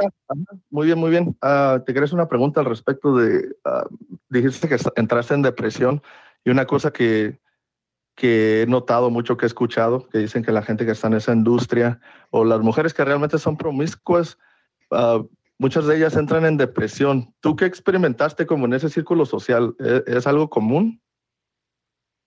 Sí, sí, es más común de lo que te imaginas. Por eso te digo, yo fui una de esas personas que entré en depresión, pero eh, no entré en depresión a raíz de eso, de la situación, de, de, de las experiencias que tuve al hacer las películas. Mm, la, la depresión entró por lo sola que me fui quedando. Y después de eso me di cuenta de que qué valía más la pena, o sea, salvar mi matrimonio o estar ahí exponiéndome con personas que al final del día para ellas yo no tenía ni un, ni un valor, ¿sí? Que era, ahora sí, sí, ya hacemos esto, trabajamos y listo y vámonos. Entonces, eso, todas esas situaciones, todo eso me hizo entrar en depresión. Y, y, y amigas este, que, tu, que, estuvieran, que, estuvieran, en la industria a tu alrededor, también muchas de ellas entran en lo mismo o qué, qué es lo que tú notaste? Pues yo me di cuenta que depende de la cultura, fíjate, este, eh, la mayoría son, son gringas o extranjeras incluso de otras partes del mundo, de Europa y así, que son un poquito más de mente abierta y este y, y pues para ellas era como muy frívolo, ¿no? O sea, como para ellos ellos sí, sí lo estaban tomando. fácil, ¿no? Por el hecho de que tu círculo social los acepta, ¿no?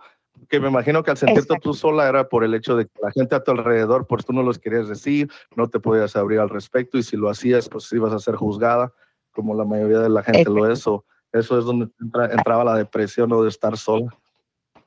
Exactamente, y aparte pues mi cultura, ¿no? O sea, que, que, que, mi gente se dé cuenta de lo que yo hice y todo eso, o sea, también, también uno tiene un poco de prejuicio al final del día como mexicano, la verdad que decimos, no, ya somos más abiertos y todo, pero al final del día nuestra cultura de alguna manera nos hace tener un poquito de prejuicios y este, y eso nos afecta también, ¿no? Porque porque estás acostumbrado sí, claro, en México no, a decir. De verdad, de verdad, el valor, la, ahora sí que los huevotes que tuviste de aventarte, porque mucha gente no se anima, o sea, me imagino que ya dentro de tu forma de ser ya eres una persona aventada, porque eso es algo que mucha gente, hay cuántas chavas no hablan al respecto.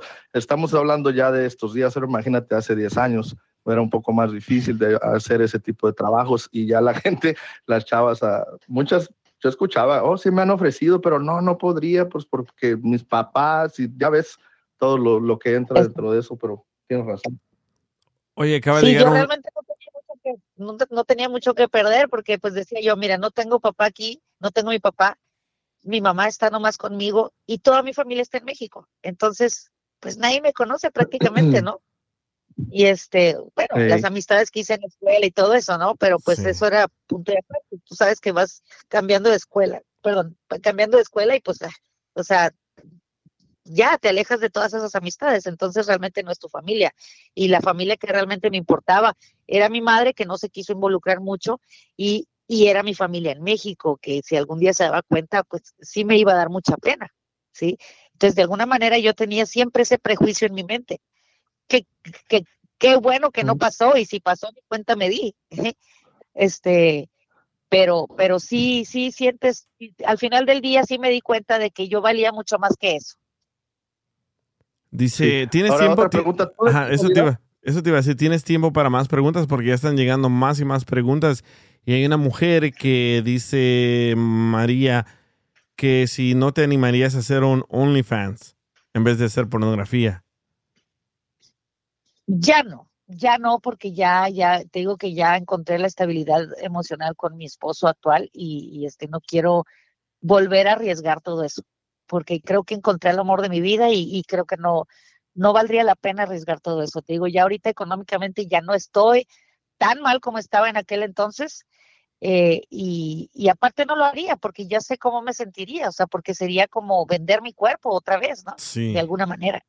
Eso pues igual me sentiría. Violeta, y me imagino que cuando tú le comentaste esto a lo que es tu esposo ahorita, ¿no se intimidó él sexualmente que tú le comentaste, oh, pues me imagino que si yo estuviera con una chava y no supiera yo su pasado, ya después me enamoro y que me dijera, oh, y voy a decir, no, pues voy a tener que echarle todos los kilos.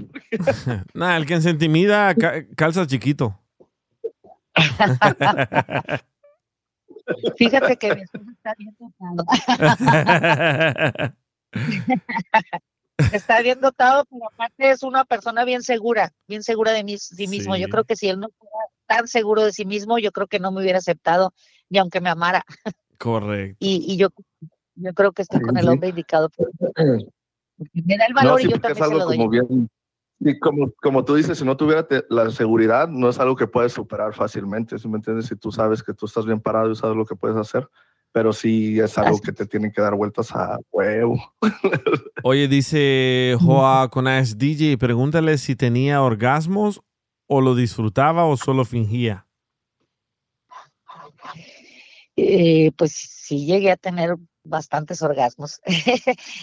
Eh, como toda buena latina, yo creo que somos bien fogosas y este y para que todo eso se viera más real, yo sé que mucha gente, eh, muchas mujeres en la industria y muchos hombres también fingen, fingen totalmente, o sea, hay, hay hombres y mujeres que ni siquiera tienen orgasmos, ni siquiera sienten nada, pero yo sí soy una persona bien fogosa y, y trataba de ser lo más real posible, a pesar de que no, o sea, no quería involucrarme sentimentalmente con nadie, ni nunca lo hice, pero, pero digo, yo me abría a sentir lo que pudiera para poder, para poder proyectar eso, ¿no? En las cámaras, para poder proyectar lo que realmente era, ¿no? Creo que, creo eso lo iba a hacer más, más real, este, eh, que, que cualquier otra persona que estuviera fingiendo, porque a veces sí se ven bien fingidos, la verdad. Sí, dice C4 Mac 214. What's her body count? Ah, esa pregunta en español es ¿con cuántos hombres has estado? Uf, no sé. Imagínate cinco años, más o menos cinco años. Cientos, Eh, cientos, miles, pues yo creo que sí fue. más de 100, Yo creo más de sí. 500, más de 700. Imagínate. A ver, haz cuentas. Sí. 200, bueno, no eran, no, no eran los, los, no eran los 365 días del año. También Sí. tenía mis descansos. Suponiendo que eran 200 días al año. Eh, dos o tres sesiones por día. A veces era uno y a veces eran cuatro, hasta cinco en una sesión. Hagan cuentas, ustedes hagan cuentas con cuántos hombres estuve. Más de mil. Deja sacar mi calculadora. Wow, más de mil. Dice, hay otra pregunta. Dice, qué chingón que lo dijo todo. Ah, Enemy Six dice, pregúntale si el tamaño importa. Bueno, este, Sí, cuando estás haciendo, cuando estás haciendo películas, pues, pues no, realmente no. Si no estás involucrada sentimentalmente con alguien, pues no, ¿no? Pero, este, pero, ¿qué te puedo decir? Eh, sí, la sensación era que si yo me excitaba más con un hombre más dotado que con uno que no era tan dotado, sí, porque estábamos hablando de algo sexual y no, no de algo sentimental. Yo creo que si sentimentalmente hubiera estado involucrada con alguien de ellos, no hubiera importado el tamaño. Correcto. Dice ah, Miriam, dice Miriam, pregúntale si hace todo lo que hacía en las películas con su actual pareja o se cohi- cohíbe. No, mira, no, no me cohibo. Yo soy siempre he sido una persona muy abierta sexualmente. Este, de hecho, yo estudié en la universidad y en la universidad incluso yo tuve clases de eso. No estudié eso, obviamente, pero en la universidad te dan, te dan este, te dan algunos cursos en donde te, te dicen que tienes que ser una persona abierta para tener una relación eh, emocionalmente estable. Tienes, los hombres muchas veces, y las mujeres también, pero muchas veces los hombres tienen fantasías sexuales eh, que los excitan y que quisieran llevarlos a cabo, que al finalmente son fantasías, ¿no? Que, al- que no todas se deben de cumplir, porque siguen, si, si dejan de ser fantasías, pues ya, ya, ya no se gozan igual. Correcto. Pero, pero eh, eh, yo creo que, ay, me saqué de onda porque estaba pasando aquí alguien en el carro. Perdón, ¿en qué estaba? Bueno, espérame, mira, dice, es- eh, ahorita acaba de llegar un mensaje, dice, "Estoy- te estoy escuchando y yo también trabajé en la industria de la pornografía y yo no la recomiendo a nadie. Te causa mucho dolor y te da mucha pena que cuando, que cuando, es que escribe bien raro la gente, dice que cuando vas a la tienda piensas que te reconocieron y te están mirando y andas con la cara agachada. ¿Te pasó eso a ti? Al final sí, sí me llegó a pasar, sí me llegó a pasar que, que sentía que me iban a reconocer, pero pues nunca sabes quién te está viendo quién no, realmente no sabes quién está comprando tu película. Sí. Entonces, pues, ¿cómo van a saber? ¿Me entiendes? O sea, y lo que pasa es que yo soy una persona, digo, con toda, con toda prudencia, yo soy una persona que sí llamo la atención, soy una persona alta, muy voluminosa, y pues obviamente no sabes si te están viendo porque llamé la atención o porque, ay, te están reconociendo, ¿verdad? Entonces sí me llegó a pasar, pero traté de no pensar en eso, o sea, traté de no pensar. Yo creo que, mira, lo- yo creo que no, no me llegó a pasar de que me reconocieran, porque yo creo que se me hubieran acercado y me hubieran dicho, a ti te he visto y acá y acá, ¿me entiendes? Entonces yo creo que la gente que me volteaba a ver era más bien nomás porque yo llamaba físicamente la atención y no tanto porque me estuvieran reconociendo. Entonces traté de, de no pensar eso, porque sí, a veces sí te da pena, ¿no? O sea, ¿qué, qué van a decir si me reconoce alguien en la calle? ¿Algún otro tipo de secuela, así como de traumas leves o cosas que sean incómodas que te quedaron por el hecho de haber tenido ese trabajo, que te lleguen a la mente? Eh, no, o sea, no, eh, ¿qué te puedo decir? Te digo, yo ya lo superé, yo ya superé todo eso y este, como te digo, en su momento lo llegué a, lo llegué, incluso me llegó a gustar al principio, o sea, eh, yo creo que más bien la consecuencia de lo que hice fue lo que me causó más, más trauma, o sea, el, el haber perdido un matrimonio, eso fue lo que me causó más trauma, no tanto el estar haciendo las películas, que al final sí me sentí denigrada y todo, pero, pero fue a causa de todo esto, pues, o sea, ¿cómo te explico? No, no es que eh, ya quedé traumada por el resto de mis días, no, porque no me causó trauma, No, claro, porque claro. realmente nadie me obligaba a hacerlo. Sí, sí, yo creo que si, si alguien me estuviera ¿no? obligando a hacerlo, me hubiera sentido incluso violada, pero no fue así, porque fue mi consentimiento, ¿sí? Entonces, cuando uno lo ve de esa forma, Oye, no te vez, la primera vez que fuiste y trabajaste y regresaste con tu esposo, ¿qué, qué, qué- cómo fue? La primera vez que fui y trabajé con mi esposo, eh, O sea, la primera Creo- vez que fuiste a trabajar a la En, industria. en una, peli- en y una película. regresaste. y al principio Ajá, sí me fuiste a sentí hacer un una película la primera vez. Ajá. Al principio sí me sentía un poco incómoda y sí sentía un poco de pena con él, porque nunca había estado con alguien más así. Este, pero nos fuimos acostumbrando y él incluso me dio la libertad de hacerlo y él me dio la, la, ¿cómo te digo? La confianza de que no me sintiera yo de esa forma, ¿sí? El, el, el- al principio sí trataba mucho de cuidar todos esos aspectos y, y, y sí yo me sentía un poquito avergonzada, pero después ya nos fuimos acostumbrando y, y ya eso no era problema, porque sabíamos separar el amor con el trabajo. Y en este caso, pues era mi trabajo, ¿no? Sí, sí, sí. Incluso por llegar, o sea, por eso él y, y a veces ya después me acompañaba para que él estuviera bien seguro de que no había más que llego, trabajo y me voy, o sea, hasta ahí.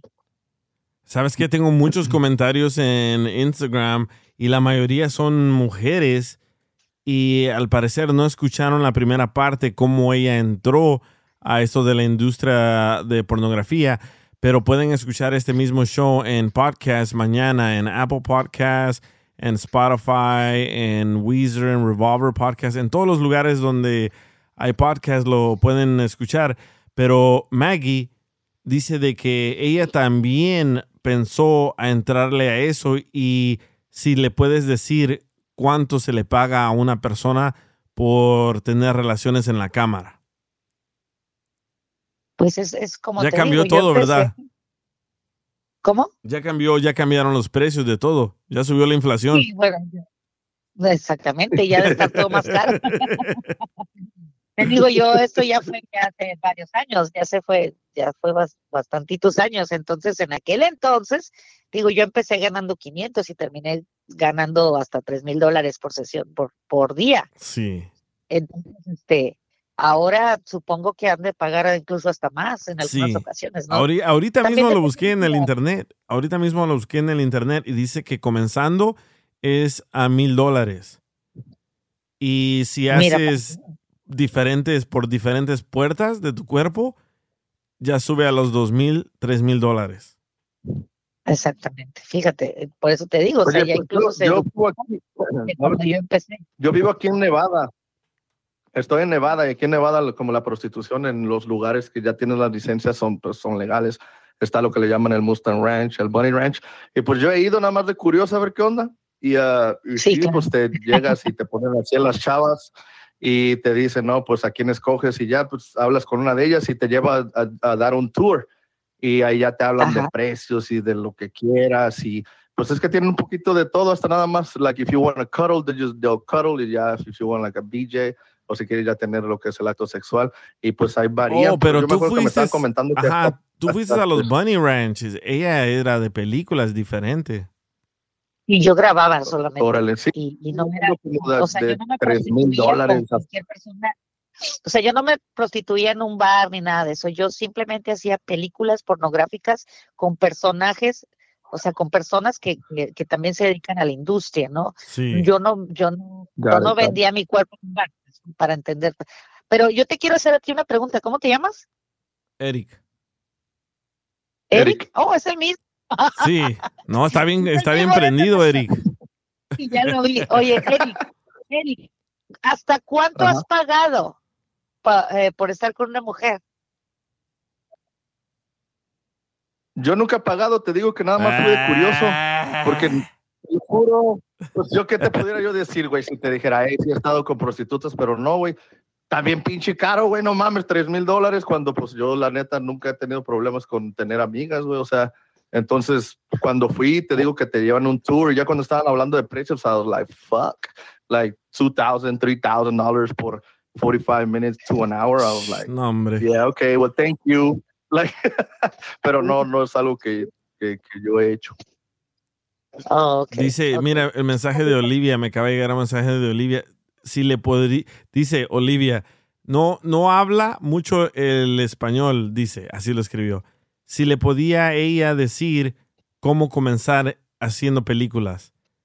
Como que a ella le, se le abrió la curiosidad de hacerlo, ¿verdad? Ay, no lo hagas. Bueno, es lo que quiero. Y llegamos a abrir un negocio tú y yo. estoy en Nevada, yo saco las licencias. Va. como, te digo, eh, como te digo, a yo entré gracias a una conocida que yo tenía, una amiga este, ella me recomendó y ella fue la que me llevó al estudio donde ella trabajaba. Y ahí es donde yo supe que eso era este, grabación de películas pornográficas, ¿sí? Eh, no puedo decir compañías porque a lo mejor ustedes investigan y luego ya me descubren quién era, ¿no?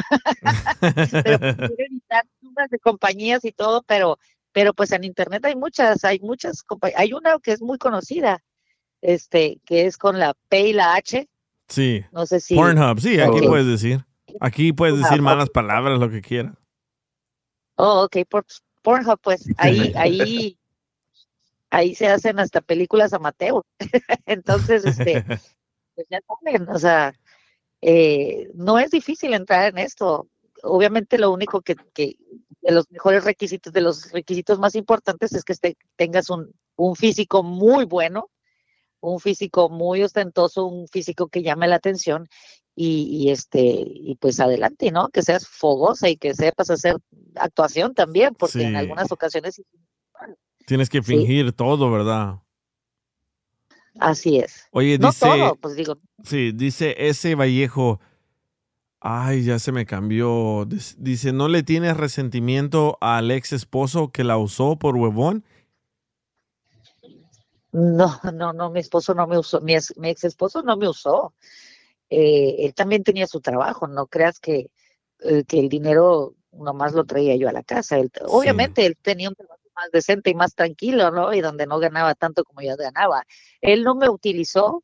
Si me hubiera utilizado, no le hubiera importado y si hubiera quedado conmigo y hasta ahorita estuviéramos viviendo una historia irreal, ¿no? O sea, pero, pero no, no me utilizó tanto, no me utilizó que prefirió dejarme, aunque yo estuviera ganando muchísimo dinero. Dice Rocío, cree, Rocío, créelo. ¿Cómo? Es que te digo, no sé cómo, en qué formato tienen el keyboard. Dice, créelo o no créelo. A mí también se me antoja hacer lo mismo que ella. Pero ella ya no trabaja en eso. Ella está contando lo que le pasó a ella. Exactamente, yo lo llegué a hacer no lo volvería a hacer. Como experiencia me quedó, eh, pero ya no lo volvería a hacer. No lo volvería a hacer, aunque, aunque al menos que, como te digo, tenga sangre fría. Hay que tener sangre fría para, para hacer esas cosas. Sí, dice... Pues las, las, las, estadísticas dicen que psicológicamente muchas chavas que lo hacen ya con el tiempo ya no quieren tener nada que ver con ello y que sí más o menos les afecta, por lo mismo de que quieren tener familia y todo lo que tú pasaste, todo es muy similar porque ya cuando maduran y se les quitan las ganas y ya lo experimentaron, ya es algo que ya no quieren, ya, ya no quieren tener. Dice Diana, ¿qué dice Diana? El ex no la utilizó, el ex era el director de las películas. no. él comenzó, él, él te abrió la curiosidad, ¿verdad? Porque al inicio dijiste que lo pensaron entre ustedes dos que iban a hacer películas. Oh, sí, al principio, pues obviamente, porque pues los dos teníamos un buen físico, pero él nunca se animó, él nunca se animó. Yo creo que si él se hubiera animado y entonces hubiéramos eh, entrado en la industria los dos juntos y a lo mejor a lo mejor hubiera sido eh, películas en pareja, ¿no? Como el Batman y, Robin. Exacto, y a lo mejor ahí no mames. ahí estaríamos todavía, pero como no fue así, él nunca se animó, fue, yo sí me animé y él, no tuvo no tuvo problema porque yo estuviera ahí, pues así pasaron las cosas, ¿no? Hasta que llegó un punto en que ya, ya hasta ahí llegamos. Dice, ah, pero ella lo hizo para solventar los gastos. Ella lo hizo para ayudarle a él, sí, pero ella le dijo a él lo que iba a hacer y ella sintió que lo convenció y él lo aceptó. Y nunca le molestó al inicio, ¿verdad? Hasta el final, cuando tú sospechas de que él ya estaba hablando con otra persona.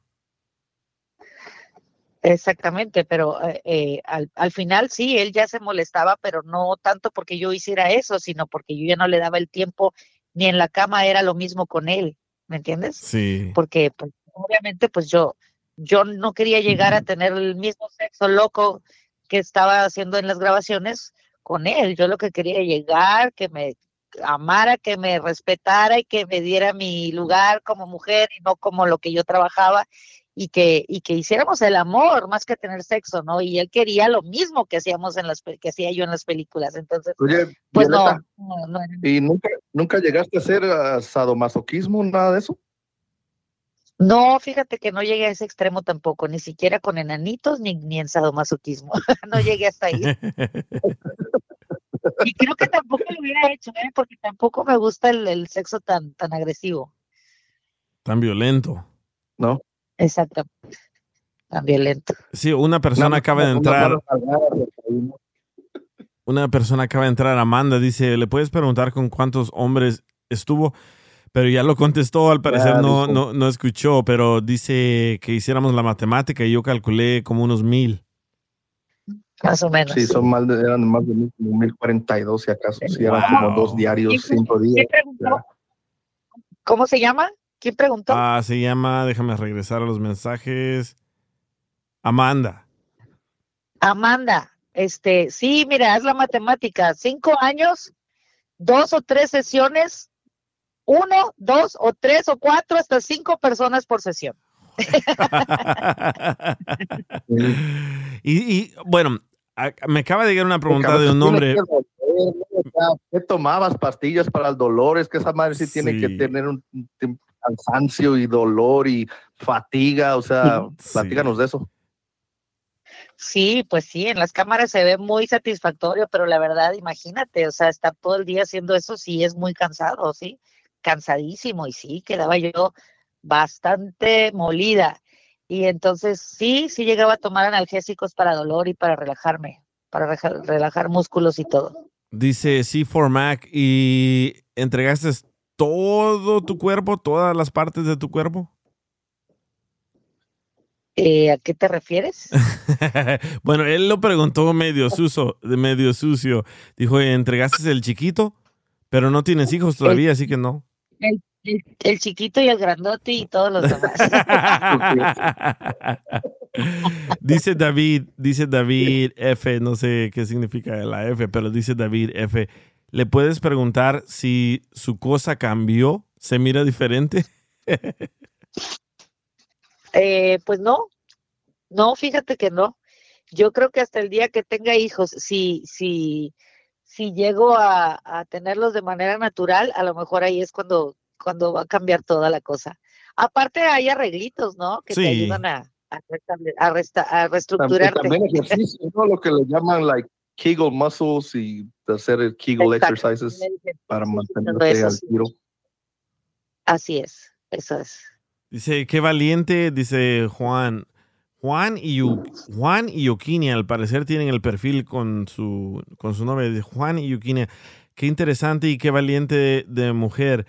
La apoyo muchísimo. Ah, oh, ella está usando el perfil de él para mandar el mensaje. Dice, la apoyo muchísimo y dile que su, valen- su valentud es lo que todas las mujeres necesitan.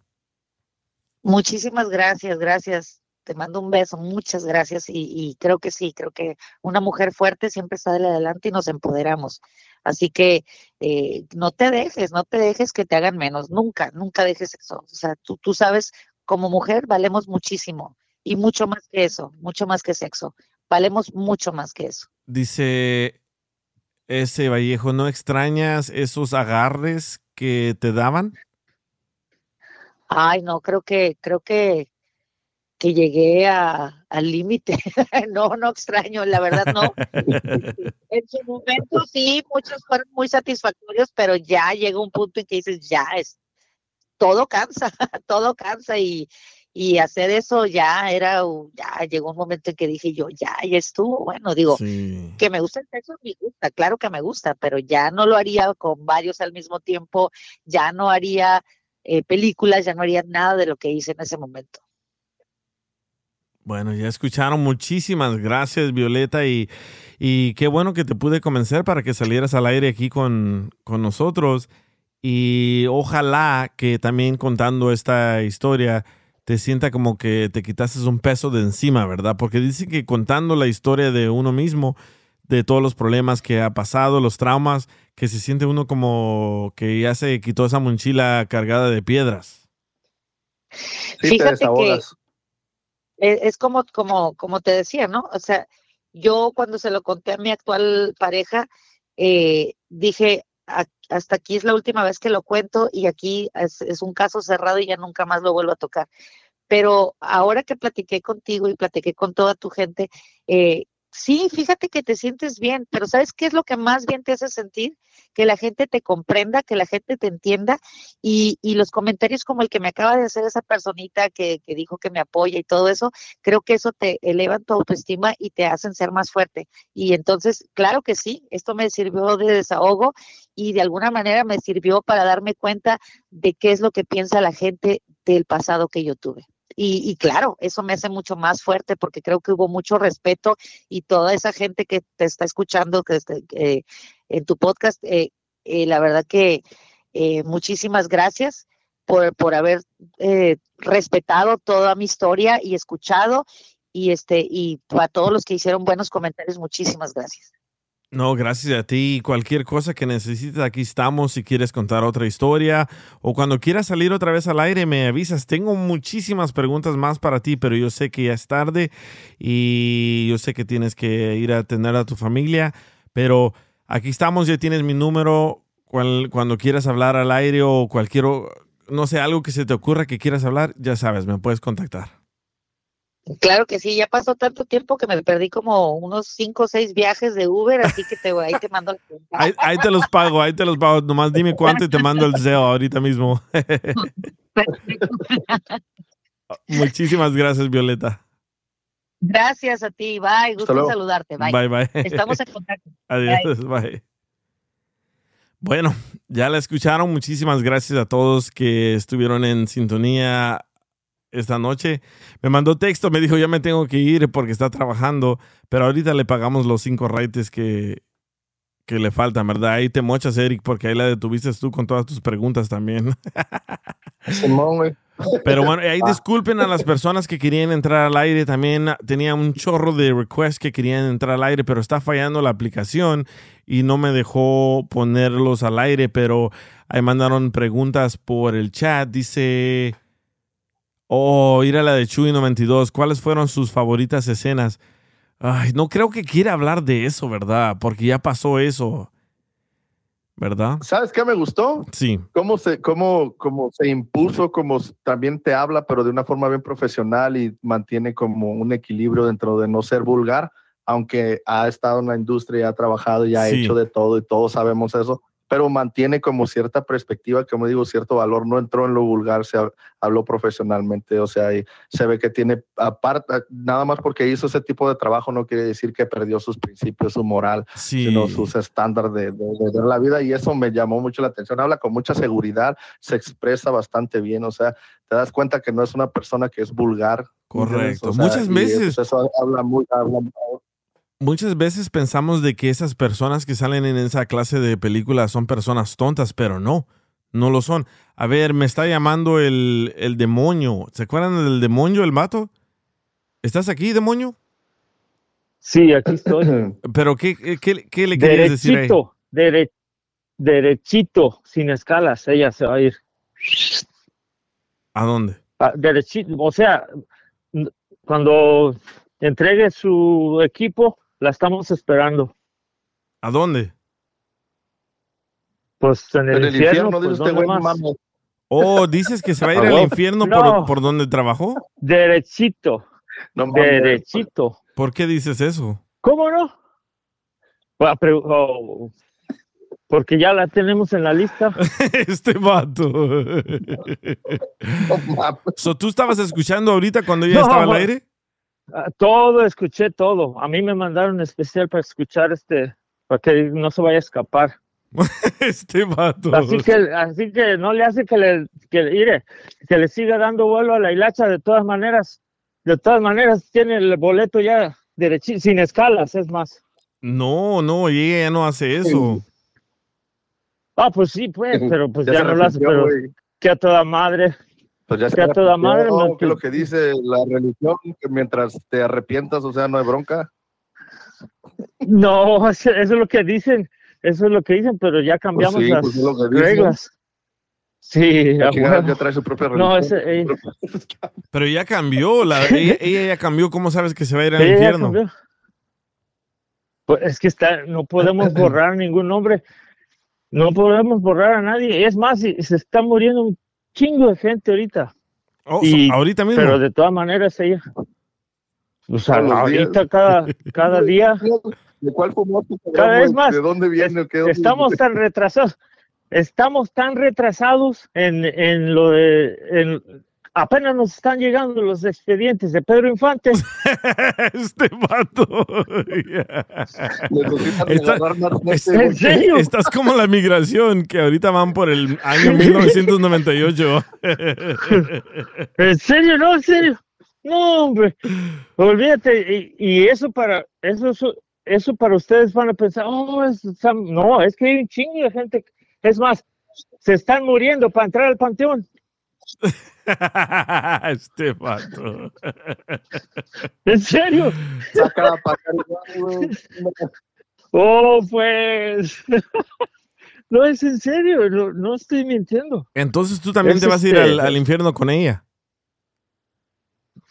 Ese güey ya está. Ah, pues ya, pues eh, yo voy a estar esperando allá, pues. Tú vas Yo a abrir, puedo- la, tú vas a abrir la ir, puerta del infierno.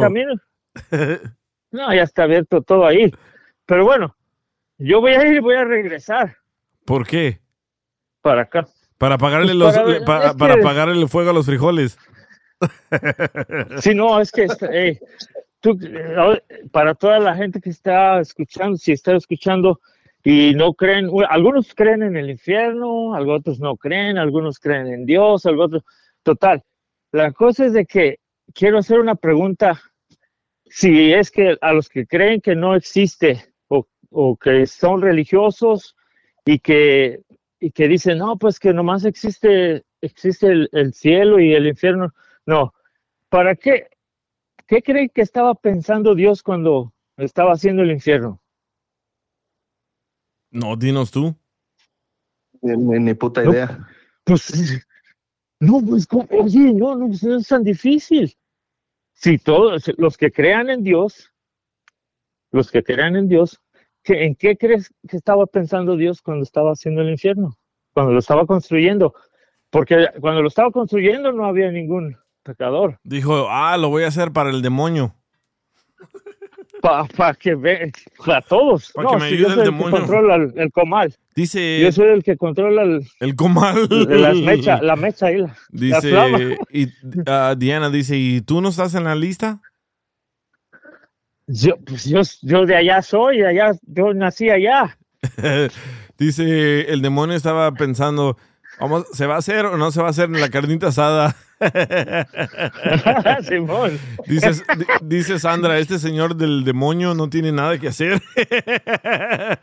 Oye, ¿trabajas, loco? ¿Cómo que no? Pues sí, ¿Trabajas en algo? si ya me pagan ahí, ya me pagan el DJ, pues ¿cómo? Es más, bueno, Oye, oh, me dijo que no le dijera ¿tienes cuernos, güey? Ay, I'm sorry. Dispensa ¿Y DJ, ¿Tienes cuernos, güey? dispensa. Sí, los que le puso la vieja, la ex. ¿Tienes No, cuernos no o me, dejo cola? que me, no me dejo. No me dejo que me lleguen a, a los cuernos. No, ¿para qué? Pues mira, el, el No, estar pues, soltero que si traes es cuernos, lo digo, mejor que ya puede trae uno hacer. No, el que un supo- no sé qué pasa ahí, que todos siempre quieren como, como que tienen tendencia de, de estar con hombres. También eso se van a ir al, también eso se van a ir al infierno. Este, Ok, demonio, No, tú- oiga, si no entonces tú- crees en Dios. ah, no, mira, yo, ahí te va. Yo no creo en la Pues, evidencia ¿crees en el diablo? que Pues, muestran ¿crees los que Dios, sí creen. Espérate, Es- espérate, es espérate, fácil, espérate. No, carnalito. espérate, espérate. Si tú crees en Dios, tú crees en el demonio, ¿verdad? So, tú crees en el demonio, entonces, ¿crees que existe Dios también? ¿Quieres escuchar algo bien chingón, DJ, del, del mismo, de lo que estamos hablando? Mira, ah, esto no lo has leído en ningún lado y ni, ni lo he, yo tampoco lo escuché. Este es nada más algo que, que les voy a proponer o, o para que lo piensen. Porque mira, cuando, cuando uno, porque muchos dicen que hay vida después de la muerte, ¿verdad? Sí. vamos a, pon- a suponer que vamos a suponer que sí hay vida después de la muerte y entonces qué qué cuando creo que en la Biblia dice que una vez se reveló un ángel un arcángel se le reveló a Dios Esta es primicia, Y- esta y es primicia, expulsó. ¿verdad? sí espérame, espérame, aguanta, aguanta, Ay, sí, aguanta aguanta y que supuestamente lo, lo expulsó de los cielos verdad Sí. hasta ahí hasta ahí la sabemos a dónde lo mandó acá con nosotros ¿Y Aquí, a, aquí a Los Ángeles. acá? A la tierra. ¿Y, ¿Y qué estamos haciendo todos aquí? Pues mira, una, eh, si te preguntarás alguna vez por qué los niños se mueren bien chiquititos a veces, o a veces de cinco años, a veces adolescentes, a veces ya más viejos y a veces ya muy viejos. ¿Por qué, por qué unos se mueren, mueren antes y, a- y otros más después? Pues es por la, por la sentencia que tenemos que pagar antes de regresar a donde estábamos. ¿Cuál sentencia? Toma. ¿Quién nos dio esa sentencia? Por si cometimos algo donde estábamos, porque acuérdate que supuestamente cuando el arcángel que se le reveló a Dios no lo, lo, pues lo mandó para acá, pues aquí estamos también, ¿qué estamos haciendo aquí? Si es que hay, si es que hay vida después de la muerte, pues entonces regresaríamos de donde vinimos. Y los que tienen una sentencia que cometieron un pecadillo ahí por ahí, todo, pues se mueren chiquititos. Un pecadillo es como un No pecado chiquito. Exacto. Y entonces se van otra vez, se van otra vez a donde estaban. Dice, ya te pusieron Mira. Doña Chimoltrufia, así como digo una cosa, digo otra. No, pues el que no, el que no entendió es porque no quiso entender. Pero, ah, Es más, también, también nos lo, nos lo llevamos para allá. Oye, pero no usas drogas, ¿verdad? ¿Cómo crees que voy, cómo crees que voy a andar usando drogas ni que, ni que fuera droga, drogadicto? Este vato. No, están haciendo, esa, bien, están todo- haciendo esa, esa pregunta.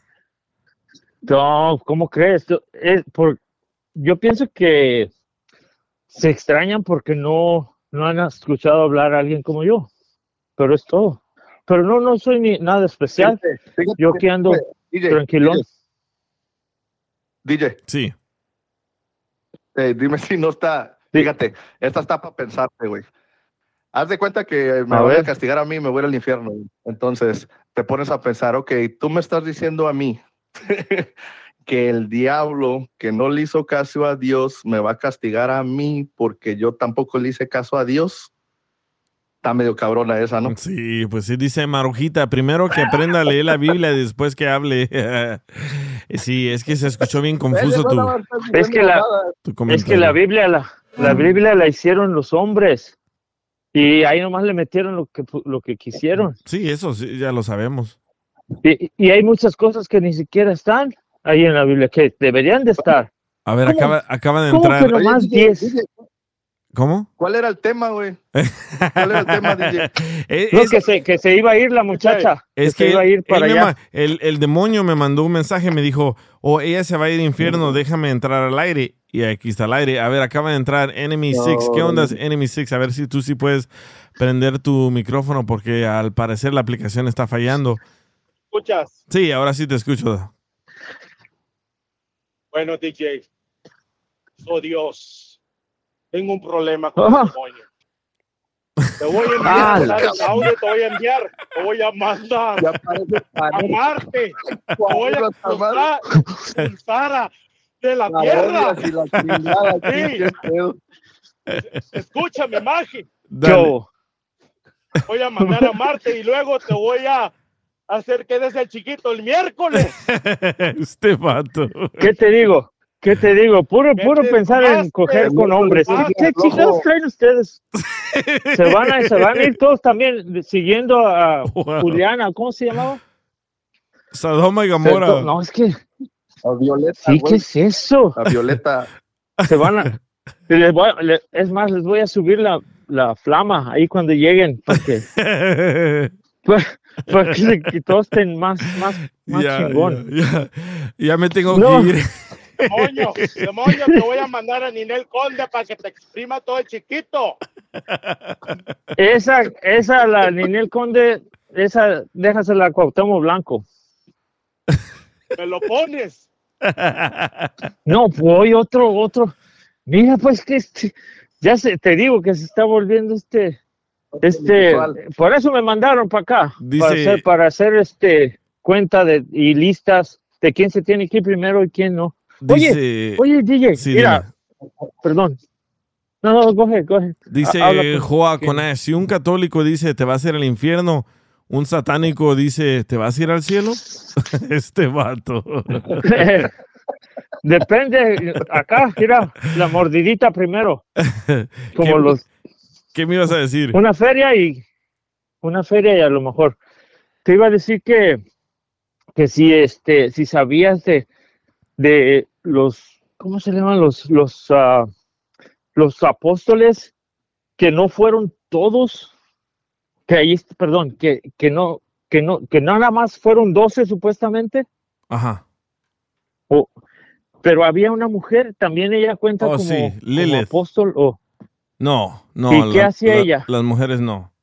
Bueno, es que tú lo que estás leyendo es eh, el libro. Magdalena la No. Magdalena No, eh, bueno, güey no lee. no. Este güey no lee. Está, leye- está leyendo La Rosa de Guadalupe. Nunca. nunca, nunca he leído la Biblia, nunca he leído la, me sé su contenido así, así nomás, de verdad. Bueno, hay una Por lo que me historia. platican los demás gente. Sí, hay, hay una Ajá. historia que Ay, ya no quería entrar en esto, pero bueno, hay una historia de que antes de... Dele, dele. que antes de Eva, antes de Eva había una mujer. La mujer se llamaba Lilith, L-I-L-I-T-H, Lilith. Y, La- sí, y, la la- y- suegra. y solo la encuentran, al parecer, una vez en la Biblia, en la Biblia que ustedes leen, no en la Biblia original. Es en Isaías 34, 14. Solo ahí la menciona. Pero Uh, en el libro original donde plagiaron la Biblia, el Torá, primero comenzó así. Ay, ves, ya vamos otra vez con eso. No quería, no quería meterme en eso, pero primero comenzó, descubrieron las tabletas de los sumarios, ¿verdad? Después plagiaron la tableta de los sumarios y hicieron el Torá. El Torá es la Biblia de los judíos. The emerald, right? ¿The what? Yeah. The Sumerian The tablets. No, no, no. The Emerald Oh, Yeah. es otra cosa. Sumer- yeah, The Sumerian tablets. Órale. Ok, Sí. los, ok. los Sumerians supuestamente eran la primera civilización, ¿no? Sí, sí, los Sumerians es la primera civilización que vino de otra galaxia y vinieron a crear a los hombres Adamus y a las mujeres Evenisus, Adam, Ev, Adam, Ev, para que agarren la onda de dónde viene eso. Bueno, al parecer, Es- Simón. ¿Qué Creí- malas palabras, DJ? Es lo que tenemos registrado acá también, no, no te preocupes, dale. Ay, ay, ay. Ay, ay, ay. Bueno, so de ahí viene, de ahí viene el plagio de la Biblia, el- el- el- el- la historia de la Biblia, el, el Sumerian Tablets, el Torah, después el Corán, ah, la Biblia católica, la cristiana, y siempre ha sido un plagio, nunca la han contado completamente. Por ejemplo, hay un libro que se llama The Book of Enoch, el libro de Enoch. No lo metieron en la Biblia, no lo metieron en la Biblia, pero está en los libros originales de cuando comenzaron el plagio, ¿verdad? Así que hay muchísimos libros que no les cuentan, que no los van a incluir. Así que estamos leyendo solo un poquito de la verdad. No nos están dando Sí. la, la verdad completa. Imagínate, pero en claro, ninguna, claro, pero, imagínate pero, pero, pero, pero, 10 cosas. pero en ninguna Biblia Ajá. dice que existe Satanás. En ninguna. En tampoco dice que existió Jesús. Así que no se confundan. Si, si ustedes me dicen, y sí, hay- entonces, ¿qué sí, le sacó? si ustedes dicen, sí, sí, dice que Jesús. No, bueno, ustedes están leyendo el Nuevo Testamento. Ahí ya menciona a esos personajes. Pero en los tiempos de antes no, sé, No. no existían esos nombres. y soy del viejo, en el ¿Sabes Viejo Testamento. ¿Sabes cuántas veces han editado la Biblia? ¿Cómo? La Biblia la han editado fácil, más de 400 veces. Sí, más, más, más. O sea, Yeah, o sea, fácil, ¿qué, le, qué le quitó? Si no existía el demonio, el demonio antes, ¿qué le quitó Dios a los puercos una vez que supuestamente le aventó algo a los puercos? De que alguien estaba haciéndose con... Que dijeron, que dijeron supuestamente que tenía el diablo, que se había sido pose- poseído por el diablo y Dios o Jesús. Jesús vino y le, y le y quitó así, le- pero le- que tenía tenía epilepsia. Eh, antes no se conocía de lo de la epilepsia y, y eso, ellos pensaban que era el demonio y se los quitaba. Cri- Jesucristo supuestamente les, le quitó esos demonios y se los aventó a los puercos. Por eso, supues- por eso no tienen que comer carne de puerco. Algunas religiones, ¿sí sabías? ¿A quién le preguntas? No, a ustedes, digo, es por eso supuestamente no comen carne de puerco. Porque Jesús les aventó, le quitó el demonio y, y se lo aventó. Sí. Este güey tiene No, pero- imaginación pero que mi hijo de 5 Ni- años. para no entrar, para no entrar, bueno, como tú gustes, DJ, pero para no entrar mucho en eso, mira, te va una, ahí te va una filosofía de eso que yo me inventé, no es que yo me inventé, ¿verdad? pero pues me dan la libertad de, me dan la libertad de, Capítulos de de aventar- la Rosa de Fíjate. Dale. lo- los doctores, los doctores, DJ, fíjate, cuando Dios, yo he visto allá, porque Dios tiene allá, porque me dan chance de mirar por una ventanita, y cuando Dios tiene allá en la lista de la gente que se, que se va a llevar, porque pues todos ya nacimos, todos ya venimos con una condena de muerte. O sea, a los que condenan de muerte, ya estamos todos, cada día que amanece es un día más cerquitas al- a la muerte. So, entonces, los que tienen la lista, que se enferman, pues supuestamente Dios los tiene ahí enlistados para tal fecha. Y, y a veces no llegan. ¿Por qué? Porque los eh, que con medicinas y los doctores los doctores cabrones, esos son los que la van a pagar porque Dios a veces pregunta, hey, ¿dónde está, dónde está fulano de tal y fulano? Ah, no, que la salvó el doctor.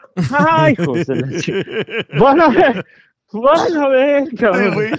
Ellos están en contra de las... Ay, yo- Ellos ¿sabes? están, Hablando, le están desobedeciendo. a- hablando de doctores y eso, ¿sabes lo que yo quisiera ver? A estos culeros, pastores basura que se pasan sanando a la gente ahí en, en las iglesias falsas. ¿Por qué no van al hospital a sanar a esa gente? Porque, son, Ándale, porque son, son, son, son pajeros, son mentirosos, por eso. O el, o el que crea también, el, el que mucha religión y todo eso, que vayan a ver si existe Dios cuando vean los niñitos tan pequeñitos ahí llenos de cáncer en el hospital de Los Ángeles. Mira, o sea, ¿me entiendes? Que, que el dolor de las familias, de No. ellos. Yo, yo como soy demonio, pues yo a mí, a mí me, digo, yo paso por ahí, pero y no, no me quita, o sea, me da dolor, me da tristeza ver eso, pero pues bueno. Igual les Ya, azufre. y nadie está, Sí. nadie va a hacer el milagro ahí. Sí, en, en Es, el, es en el- triste, es triste. En el avión venía mirando un documental de un pastor que se llama Benny Hinn. ¿Benny Hinn se llama? Gio, No, No. no, no, no. ¿El que tumba a la gente? Ah, no, sí, Benny Hinn. Benny, Benny. Henny, Benny, Benny Henny, eh. Benny Henny, algo Sí, así. algo así. Bueno. Ven y jálamela acá. Oh, Es el no es el Penny de Ed, es el Penny de Ed. bueno, en el documental, en el documental era como los que trabajaban para él salieron huyendo porque notaron que él era un fraude. Pero hasta el momento, ese señor va a diferentes estadios llena de, gente y le pone la mano en la frente y los tumba y dice, ya hice el milagro. Y una de las personas que sale en ese documental dice que él era el actor que se ponía para que le tocara la frente y lo aventaba para atrás. So, la mayoría son actores.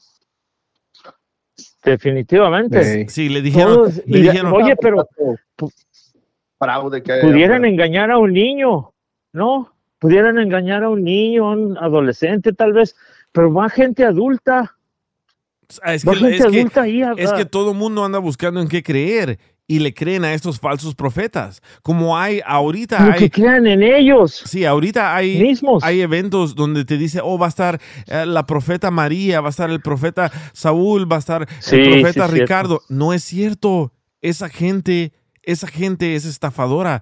Esa gente, si de verdad creyera en Dios, no hicieran esa, esa- esa- esas, esas tonterías. ¿Por qué? Porque saben que no hay profetas, porque saben que nada de eso existe. Pero los, las No han personas, podido de- la, persona, libres. la persona viva se come a la persona tonta.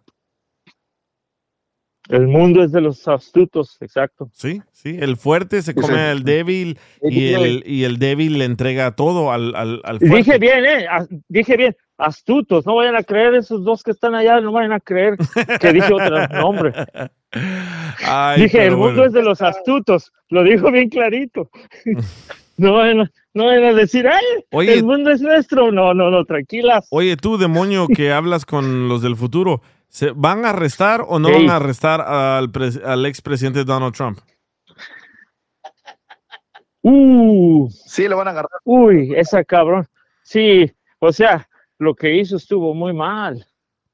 Lo que hizo estuvo muy mal y si, y si la justicia es eh, ah, justa, debería de pagar una buena fianza. Yo creo que no, que va, no va a ser poquito, pero no creo, sí tiene que, tiene que pasar ahí algunos dos, tres dillitas para que, para que la gente vea que, Para que que amarre. lo castigaron. Sí, a, porque a lo que, a lo que, no le van a sí. echar cloro, no le van a echar cloro, va a quedar como Michael Jackson. no, No, yo, yo sí, lo que y si lo- se lo llevaron a El Salvador, lo pelaban al cabrón. yo lo que leí es de que mañana eh, ya está todo preparado para que lo arresten, lo van a procesar y al mismo tiempo le van a poner otros cargos en Georgia por tratar de interferir en las elecciones pasadas diciendo que era mentira, pero se lo van a llevar a Georgia y también lo van a arrestar en Georgia y también lo van a procesar en Georgia. Pero dije, ¿qué sabe el demonio de eso, no? No, pues sí, es que, es que no hizo las cosas, no hizo las cosas bien. El- Tú pregúntame lo que quieras. A, a ver, ¿qué dice el compa Enemy Six? Entonces, DJ, entonces tú sí crees que lo van a arrestar mañana, según. No, sí, sí, ya está, ya está todo listo. Está todo, todo listo. Pero si lo van a arrestar porque están Abuelita. anunciando, no, eh, es lo que no entiendo. ¿Cómo? Si lo van a arrestar porque andan anunciando. Oh, porque es parte del, es parte del proceso y él lo anunció. Él fue el que lo anunció. Él puso que el martes lo van a, lo van a arrestar porque. El no- martes lo fusilan, Sí, correcto. No- no, como el- dice la canción. normalmente, nor- sí, normalmente o, o- o te entregas o, o te arrestan. Martes y- fusilan a las 3 de la mañana. Ah. Este vato. Pero sí, Entonces, a estaba mí- a cantando mí- la canción. A mí también se me hizo raro que él, Oh, oh. él- él lo anunciara así, pero ya, ya está todo el proceso listo y sí, lo, lo, lo, lo, lo tienen que arrestar. El proceso es de que arrestarlo, procesarlo Sí y van a arrestar, ¿no? Pero, pero no lo van a encerrar, güey, a lo que... I mean, sí lo van a... va- va- he's going to trial, ¿no? sí, sí. Pero yo la neta con toda esa serie, güey, si pinches vatos narcos y la chica que los meten al bote, no los meten a la- lo que es like, like what is the regular popular like jail, no es como el, el- a donde meten a la cárcel a cualquier chango, güey. O sea, son cárceles como diferentes. Especiales, o sea, si los sí, llegan a meter. A lo, a lo mejor le van a poner el, el brazalete. no, no- no lo van a mantener adentro. Eh, pero, pero hay otro problema. Hay otro problema más que esto. El problema, hoy le pregunté a un amigo mío que es abogado, le dije, si lo arrestan mañana y lo procesan, él puede seguir para reelegirse, puede comenzar su campaña y me dijo sí, pero la única manera que lo cabrón. puede, la única manera que lo pueden detener es que le metan más cargos en diferentes estados. So, al parecer ya se unió Georgia a Nueva York y al parecer le van a Oh. meter más cargos. ¿Cuántos cargos? No lo sé, pero de que hubo un chorro de drama con las llamadas que él hizo para tratar de presionar a otros gobernantes para que cambiaran los votos. Sí lo hubo, las escuchamos. So, ya veremos, ya veremos, dijo el ciego, y a esperar mañana sí. las buenas noticias. También, lo, también se quería Órale. pro- pro- ¿cómo se- produ- Oye, para ¿cómo ponerse el- otra vez a- la- a presidente, proponer, no, no se dice proponer, postular.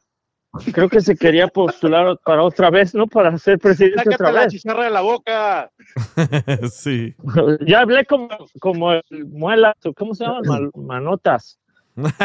el manotas, sí, güey. Oye, ¿cómo ves el allá con el Putin y con ya Arabia Saudita y los de Brasil y ah, China que se unieron en ese desmadre? güey? ¿Cómo ves? Se están preparando, es que siempre ha dominado el dólar, siempre ha dominado el dólar y se están preparando para tumbar al dólar, porque ellos tienen su propia moneda, pero para comprar petróleo, para comprar armas, para comprar aviones, siempre se utiliza el dólar y ya están hasta la madre ellos de eso, que, que Estados Unidos siempre domine, ¿verdad? So, sí, so- sí, sí se ve bien clarito, ah, güey, que el dólar se lo va a llevar a la verga. Sí, la- no, ya- y ya lo estamos viendo en los bancos. ¿Qué está pasando con los bancos? Simón. Así que si tienen dinero Eh, guardado, se, va- métanlo se a van a ir un- para allá. Sí, métanlo al Credit Union. Sálganse de esos bancos piratas que usan y métanlo al Credit Union. Sí, porque ya se Yo tumbaron eso- dos, yo ¿no, güey? Silicon Valley fue el que ya Monopoly. cerraron y luego otro, ¿no? Sí, no, llaman más de 20 bancos. Ah, ¿Qué dice Enemy Six? No mames. Dice, hey yo- DJ, yo pero... por eso uso el dólar Monopoly. Ah, dice José Luis Ponce, hey DJ, pero eso no es atacar la democracia porque él está dividiendo el Partido Republicano y por eso lo quieren quitar del camino. No, no, él, eh, estamos hablando de Trump otra vez, no es atacar la democracia. Lo que pasó fue de que él usó dinero de la campaña cuando se iba a, cuando iban a anunciar que iba a correr para presidente, usó dinero de la campaña para pagarle a una actriz porno para tener sexo con ella y usó a su abogado para que le pagara a No, fue esta Violeta. no, y usó a su abogado para que le pagara a Stormy Daniels y usó el dinero de la campaña y eso no se hace, ¿verdad? So, por eso lo están, Órale. por eso, por eso va a ser, esos son los primeros cargos. Los segundos cargos va a ser en Georgia por tratar de interferir en las elecciones de Georgia. No sé si se acuerdan la llamada que le dijo, oh, andamos buscando votos, así que tú búscame esos votos. Y le dijo el gobernador de Georgia, no puedo. Eso es, eh, el- las, las elecciones fueron correctas, no puedo cambiar nada.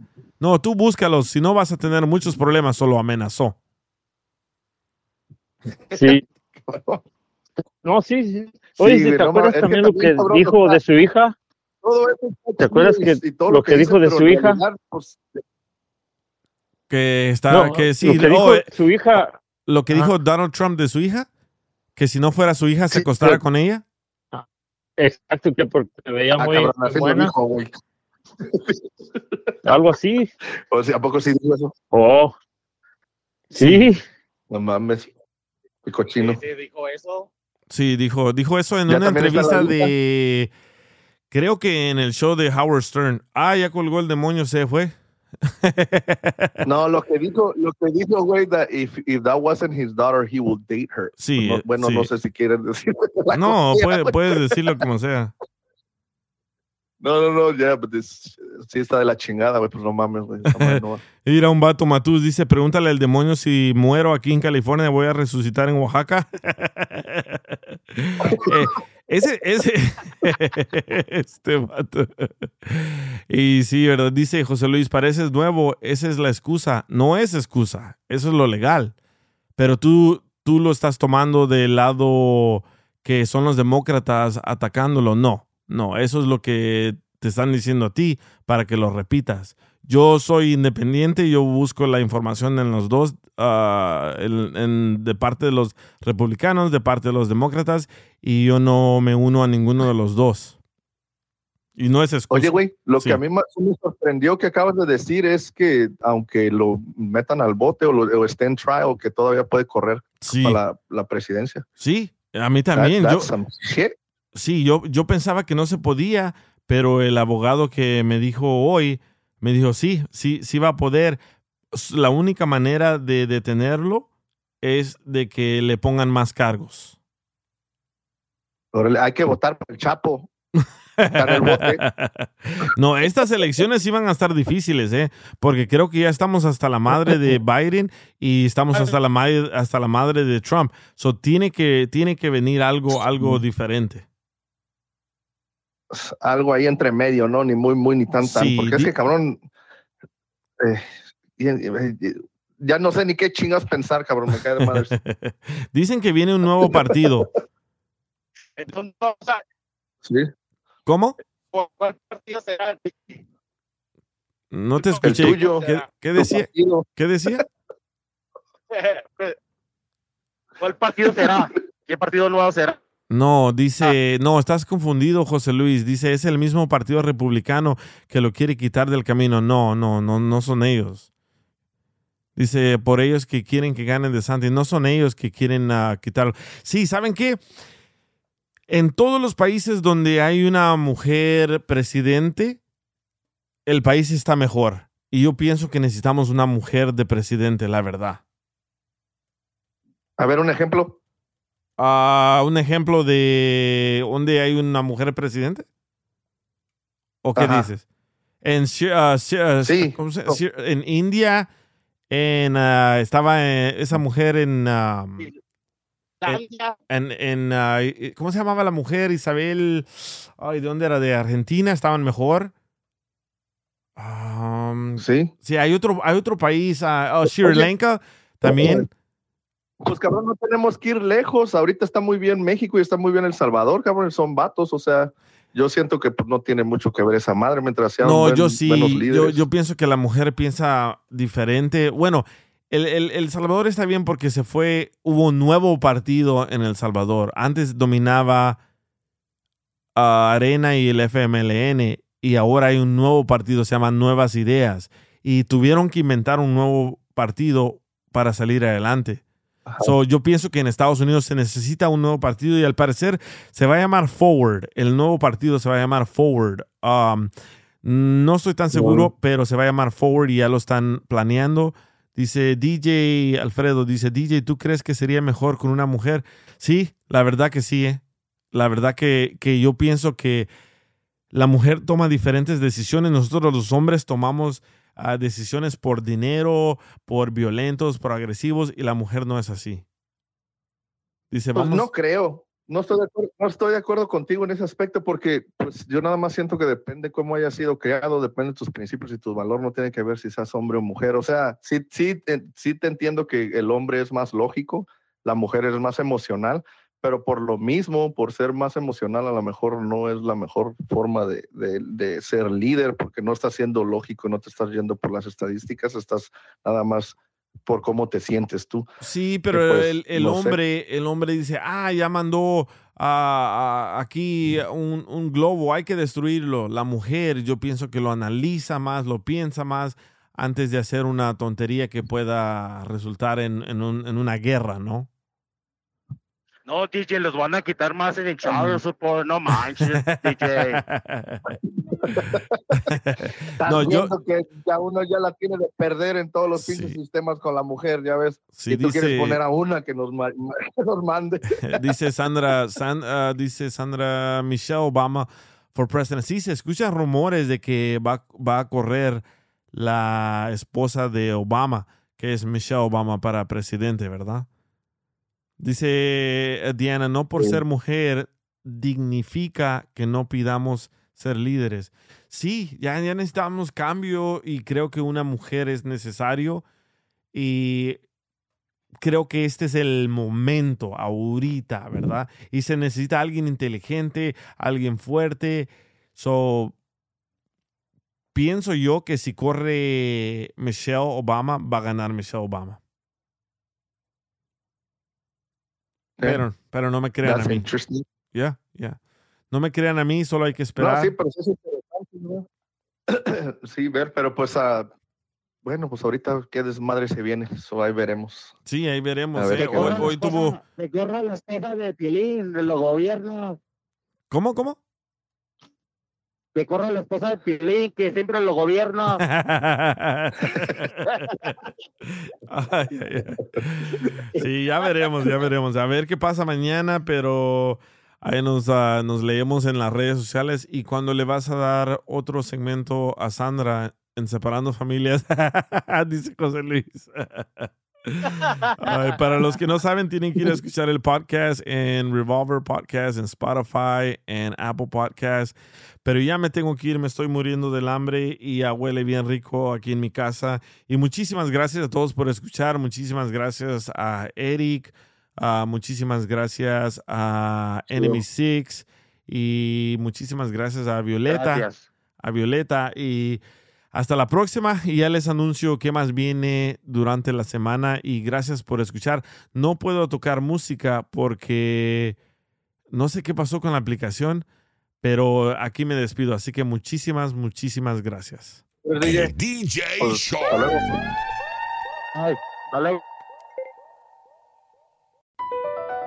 Across America, BP supports more than 275,000 jobs to keep energy flowing. Jobs like updating turbines at one of our Indiana wind farms and producing more oil and gas with fewer operational emissions in the Gulf of Mexico. It's and, not or. See what doing both means for energy nationwide at bp.com slash investing in America.